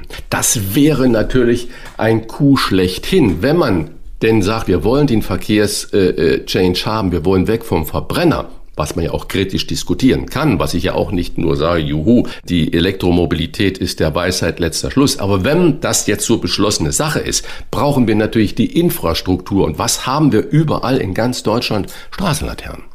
Und wenn das technisch geht, das wäre natürlich ein unglaublicher Zug und genialer Idee oder Erfindung, das so zu machen, weil die Infrastruktur von Straßenlaternen, die ist da. Also da bin ich gespannt, ob da irgendwas nachkommt oder ob es wieder an Verwaltungsvorschriften oder an sonstigen Dingen da äh, scheitert. Also große Firma, großes Vor, andere große Firma und äh, will ein Zeichen setzen. Jibo sagt, sie verkaufen keine Kreuzfahrttickets mehr. Und äh, denkt man zuerst mal, naja, Kreuzfahrt in Venedig sieht man die Riesenschiffe da, das ist richtig, dass die aus der Lagune da rauskommen, bla bla bla. Und wir wissen, was Kreuzfahrten, wenn da 5000 Leute in einem äh, kleinen malerischen Ort einfallen, das ist nicht nur immer angenehm. Aber trotzdem, da fiel mir natürlich eine Leserzuschrift äh, auf äh, dem Hamburger Armblatt, die möchte ich nicht vorenthalten, die eigentlich das gut auf den Punkt bringt. Ich zitiere das mal. Auf den Weltmeeren sind circa 90.000 Hochseeschiffe unterwegs, darunter circa 500 Kreuzfahrtschiffe. Also bleiben 89.500 Hochseeschiffe noch über. Das sind nicht mal 0,6 Prozent. Gerade die Kreuzfahrtbranche bemüht sich um umweltfreundliche Antriebe wie Gasantrieb und sogenannte Scrubber, die den Schadstoffausstoß erheblich reduzieren. Nun ernennt sich Jibo zum Retter der Umwelt, obwohl dieses Unternehmen Kaffee mit Schiffen transportiert, die vermutlich eine vielfach höhere Emission freisetzen. Soweit, so gut. Das ist ja auch das Kerngeschäft. Alles noch Zitat aus dem Leserbrief. Die Sorge um die Umwelt hält Chibo aber nicht davon ab, billige Textilien und andere Artikel aus fragwürdiger Herstellung um den halben Globus zu kutschieren. Dieses geschieht vermutlich nicht mit dem Segelschiff oder per Hand. Was für eine leicht durchschaubare Doppelmoral. Ich finde, der Leser hat das eigentlich ganz gut auf den Punkt gebracht. Ich finde ebenfalls, wir müssen anfangen, auch große Firmen müssen anfangen, äh, sich um die Umwelt zu kümmern, was wir auch in den Wahlplakaten sehen. Deutschland, Land der Technik. Aber ich bin kein Kreuzfahrer und ich kann das unterstützen. Viel, viel weniger Kreuzfahrtschiffe. Aber der Leser hat es eigentlich auf den Punkt gebracht. Das ist doch eine große Doppelmoral. Die Politiktesterin. Wolfgang Bosbach und Christian Rach sind die Wochentester. Tester, Tester. Die Einordnung der politischen Woche heute mit der stellvertretenden Leiterin des RND Hauptstadtbüros Christina Dunz. Frau Dunz, bei welchem politischen Thema sagen Sie in dieser Woche Daumen hoch? Daumen hoch für die Debatte über die Förderung des Lastenrads. Die Grünen haben einen staatlichen Zuschuss von 1000 Euro für die Anschaffung eines solchen Vehikels vorgeschlagen, auch wenn es sich um einen privaten und nicht betrieblichen Kauf handelt. Das Kind zur Kita, den Hund zum Tierarzt, die Bierkiste in den Garten, all das könnte das Auto ersetzen und solche Rechnungen hinfällig machen. Ein zwei Tonnen schweres Auto bewegt ein 30 Kilo leichtes Kind zum Nachmittagssport. Und Menschen, die keinen Führerschein haben, können trotzdem schwere Getränkekisten nach Hause karren. Es gibt Prämien für E-Autos. Warum nicht auch für E-Lastenräder? Oder vielleicht noch die Bahncard. Die Debatte ist es wert. Und bei welchem Thema sagen Sie, jetzt senkt sich der Daumen? Daumen runter für Betrug in Corona-Testzentren. In fast 100 Fällen ermitteln Staatsanwälte, weil Betreiber kommerzieller Anbieter falsch abgerechnet haben sollen. Das ist eine Recherche von Süddeutscher Zeitung, NDR und WDR. Diese Zahlen zeigen einmal mehr, dass Krisen immer auch Profiteure produzieren. Die Bundesregierung wollte unbürokratisch, flexibel und kreativ sein. Als Tests noch knapp waren, und die Zentren überfüllt. Wo man sich sonst wünscht, dass man keinen Hürdenlauf durch die Verwaltung machen muss, sieht man nun schon wieder, auch die größte Not wird von Kriminellen ausgenutzt. Da, wo es etwas zu holen gibt, sind sie die Ersten. Ihre Kreativität kennt keine Grenzen und die der Regierung wird bestraft. Jedenfalls geht es nun schon wieder um Kontrollen. Und das bei einer guten Sache, den Corona-Tests, die die Pandemie eindämmen sollen. Unsere Politiktesterin bewertet auch, wer für Sie in dieser Woche besonders positiv oder negativ aufgefallen ist. Liebe Frau Dunz, wer ist Ihr Aufsteiger? Aufsteiger der Woche ist für mich die SPD. Eine lange totgesagte Partei, bis ihr Kanzlerkandidat Olaf Scholz es seit einem Jahr mit Autosuggestion versucht. Ich werde Bundeskanzler, Bundeskanzler, Bundeskanzler. Doch lange blieben die Umfragewerte für seine Partei weit hinter diesem Anspruch. In dieser Woche nun gab es eine Studie, wonach die SPD erstmals seit 2006 vor der Union liegt. Es sind zwar noch vier Wochen bis zur Bundestagswahl. In der Politik ist das eine Ewigkeit. Aber für den Aufsteiger der Woche reicht es. Und wer ist Ihr Absteiger oder Ihre Absteigerin der Woche? Absteiger der Woche ist für mich die USA, die NATO, Europa und Deutschland. In einem Wort der Westen. Jener Westen, der nach den Terroranschlägen auf die USA am 11. September 2001 Afghanistan bombardierte, um dort die Ausgangsbasis für solche Attacken zu zerstören. Jener Westen, der dann aus dem Militäreinsatz eine Mission für Demokratie und Freiheitsrechte machen wollte. Mädchen konnten zur Schule gehen, Frauen in die Politik. Jener Westen, der dann sehr wohl sah, dass ein Teil der Bevölkerung weiterhin den Taliban huldigt und der trotzdem die Verantwortung für die Sicherheit den nationalen Streit Streitkräften übergab und dann seine Truppen abzog, ohne frühzeitig mit der Rettung der langjährigen Ortskräfte zu beginnen, die nun genau deswegen, weil sie für den Westen gearbeitet haben, den Todesschwadronen der Taliban ausgeliefert sind. Vielen Dank an unsere Politiktesterin Christina Dunz. Bis bald. Was wird? Was wird? Wolfgang Bosbach und Christian Rach sind die Wochentester. Tester. Am Samstag ab 20 Uhr strahlen Spiegel und T-Online ein Wahlkampfduell zwischen Markus Söder und Robert Habeck aus. Einen Tag später, am Sonntag, findet um 2015 bei RTL und NTV das sogenannte TV-Driel zwischen Armin Laschet, Olaf Scholz und Annalena Baerbock statt. Wolfgang, ist das Duell Söder gegen Habeck möglicherweise aufschlussreicher oder spannender als das Driel? Das ist eine gute Frage. Äh, durchaus möglich, denn ähm, beide können vielleicht offener sprechen als die jeweiligen Spitzenkandidaten. Und äh, bei diesen äh, Duellen, jetzt äh, Triellen, also die Spitzenkandidaten von Union, SPD und äh, Bündnis 90 Die Grünen, besteht ja immer die Gefahr, dass nur das gesagt wird, was man schon Monate vorher parallel gehört hat. Also nicht in einer einzigen Veranstaltung, sondern dass man dann nur das sagt, was man eigentlich immer auf den großen Wahlkampfkundgebungen schon gesagt hat. Und das muss jetzt bei Markus Söder äh, und Herrn Habeck nicht unbedingt der Fall sein. Vielleicht wollen auch beide so ein bisschen dokumentieren, so die Union, also jetzt mal CDU, CSU, dass Markus Söder dokumentieren will, ich wäre ja doch schon der bessere Kandidat der Union gewesen. Und Robert Habeck versucht es vielleicht auch. Natürlich werden es beide nicht sagen. Am Sonntag, lieber Christian, vor 70 Jahren ist die erste Ausgabe des deutschen Mickey Mouse Magazins erschienen. Hast du früher mal oder heute auch noch Comics gelesen? Äh, ganz ehrlich, ich konnte es mir nicht leisten, die kleinen Heftchen zu kaufen. Aber wenn ich mal was gesehen, Mickey Mouse, äh, Donald Duck und wie auch immer, äh, da fand ich natürlich nur den badenden Onkel Dagobert in seiner äh, Goldkammer da äh, ganz lustig. Aber ich war kein großer Comic-Leser. Was ich ab und zu mal hatte, weil in, in Freund äh, das gelesen war, Tarzan-Comics oder Superman. Aber ansonsten ist Comics irgendwie so ein bisschen an mir vorbei gerauscht. Es ist übrigens wie die ganze Gaming-Szene heute die ja vielleicht Comics abgelöst haben. Ich habe gelesen die Tage, dass es ja um 36 Prozent Geschäftszuwachs, Umsatzzuwachs im Corona-Jahr äh, die Gaming-Szene in Deutschland hat und dass aber nur vier Prozent der Spiele überhaupt in Deutschland entwickelt werden. Das heißt, da eine Riesenlücke noch hinten dran. Aber auch das geht mir völlig ab. Ich weiß nicht, ich war früher draußen im Wald, bin auf Bäume geklettert, habe Vögel beobachtet oder Pilze gesucht und bin auch heute lieber mit Menschen zusammen, spreche mit dir gerne, Wolfgang, auch ja abseits von unserem Talk hier und als dass ich da zum Beispiel Gaming oder Comics lese.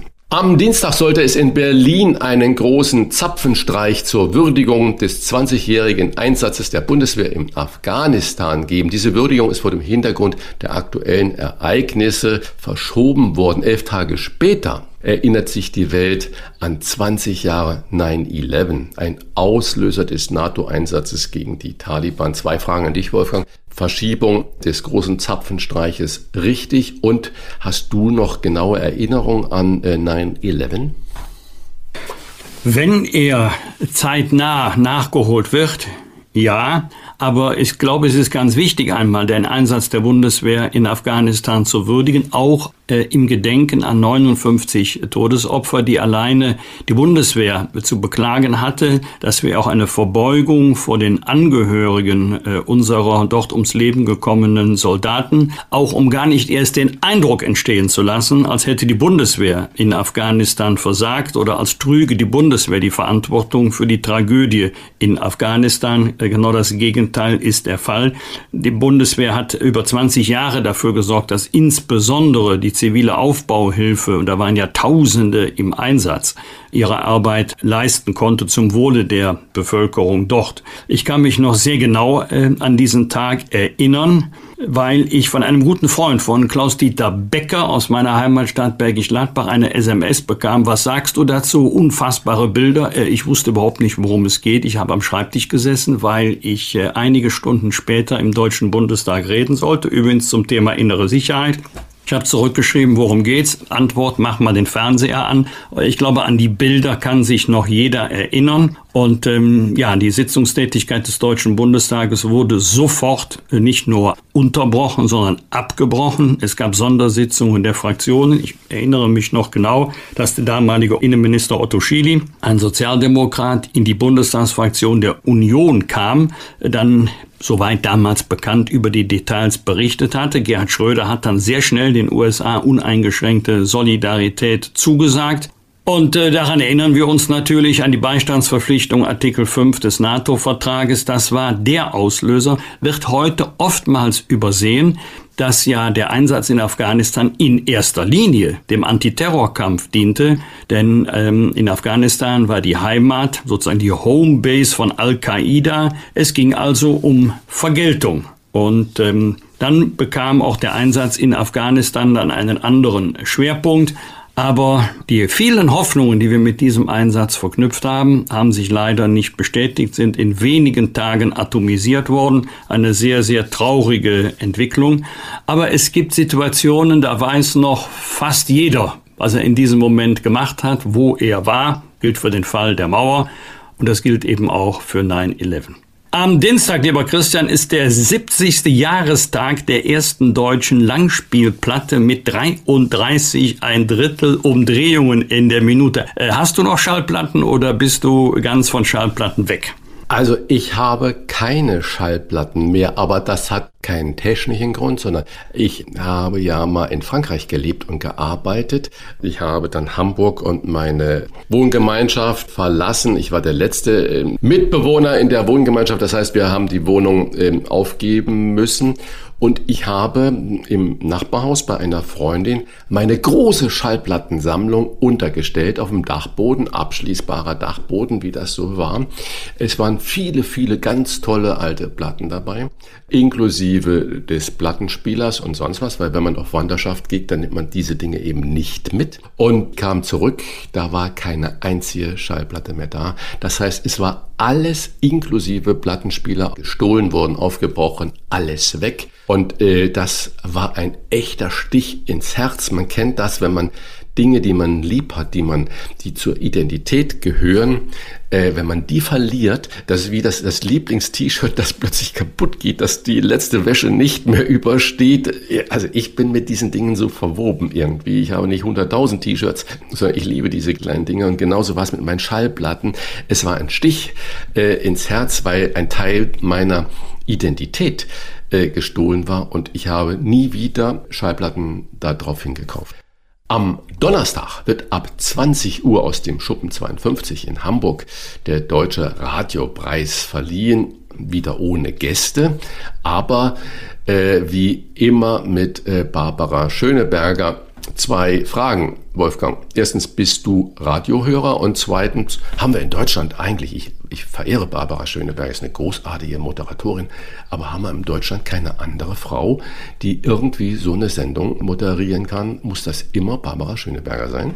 Nein, muss nicht, aber ich muss sagen, ich sehe sie gerne, ich höre sie gerne, ich finde sie immer äh, herzerfrischend. Das ist so ähnlich wie Karl Lauterbach in Talkshows. Ähm, das ist so die Standardbesetzung und ähm, da wissen die Veranstalter auch schon, wen sie haben, was sie dafür bekommen. Aber äh, du hast recht, ein anderes Gesicht würde auch mancher Veranstaltung einmal gut tun, vielleicht auch eine Überraschung sein für die Zuschauer und Zuhörer. Ich finde, das ist eine tolle Frau, die das in aller Regel auch prima macht. Ich bin ein sowas von fleißiger Radiohörer, allerdings nicht zu Hause, sondern im Auto. Gerade jetzt in diesen Wochen, jedenfalls bis zum 26. September, bin ich ja tagelang im Auto äh, unterwegs bin fleißiger Hörer von Lokalradios. Bei mir zu Hause WDR 2, bei dir zu Hause NDR Info, gibt ja viele Inforadios, HR Info, NDR 2. Also ich höre wirklich sehr, sehr gerne Radio, vor allen Dingen so in der richtigen Mischung von Text- und Musikanteilen. Es gibt ja auch ähm, Radioformate, wo ausschließlich gesprochen wird.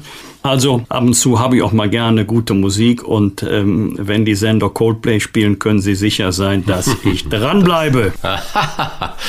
das wusste ich gar nicht, dass du auch ein Coldplay-Fan bist. Ist ja, ja. großartig. Ja, ich auch. Finde ich gut. Das waren die Wochentester mit Unterstützung vom Kölner Stadtanzeiger und dem Redaktionsnetzwerk Deutschland. Wenn Sie Kritik, Lob oder einfach nur eine Anregung für unseren Podcast haben, schreiben Sie uns auf unserer Internet- und auf unserer Facebook-Seite. Die Wochentester.de Fragen gerne per Mail an kontakt@diewochentester.de und wenn Sie uns auf einer der Podcast-Plattformen abonnieren und liken, dann freuen wir uns ganz besonders. Vielen Dank für Ihre Unterstützung und Freitag, Punkt 7 Uhr, bitte die Wochentester einschalten. Was war? Was wird? Wolfgang Bosbach und Christian Rach sind die Wochentester.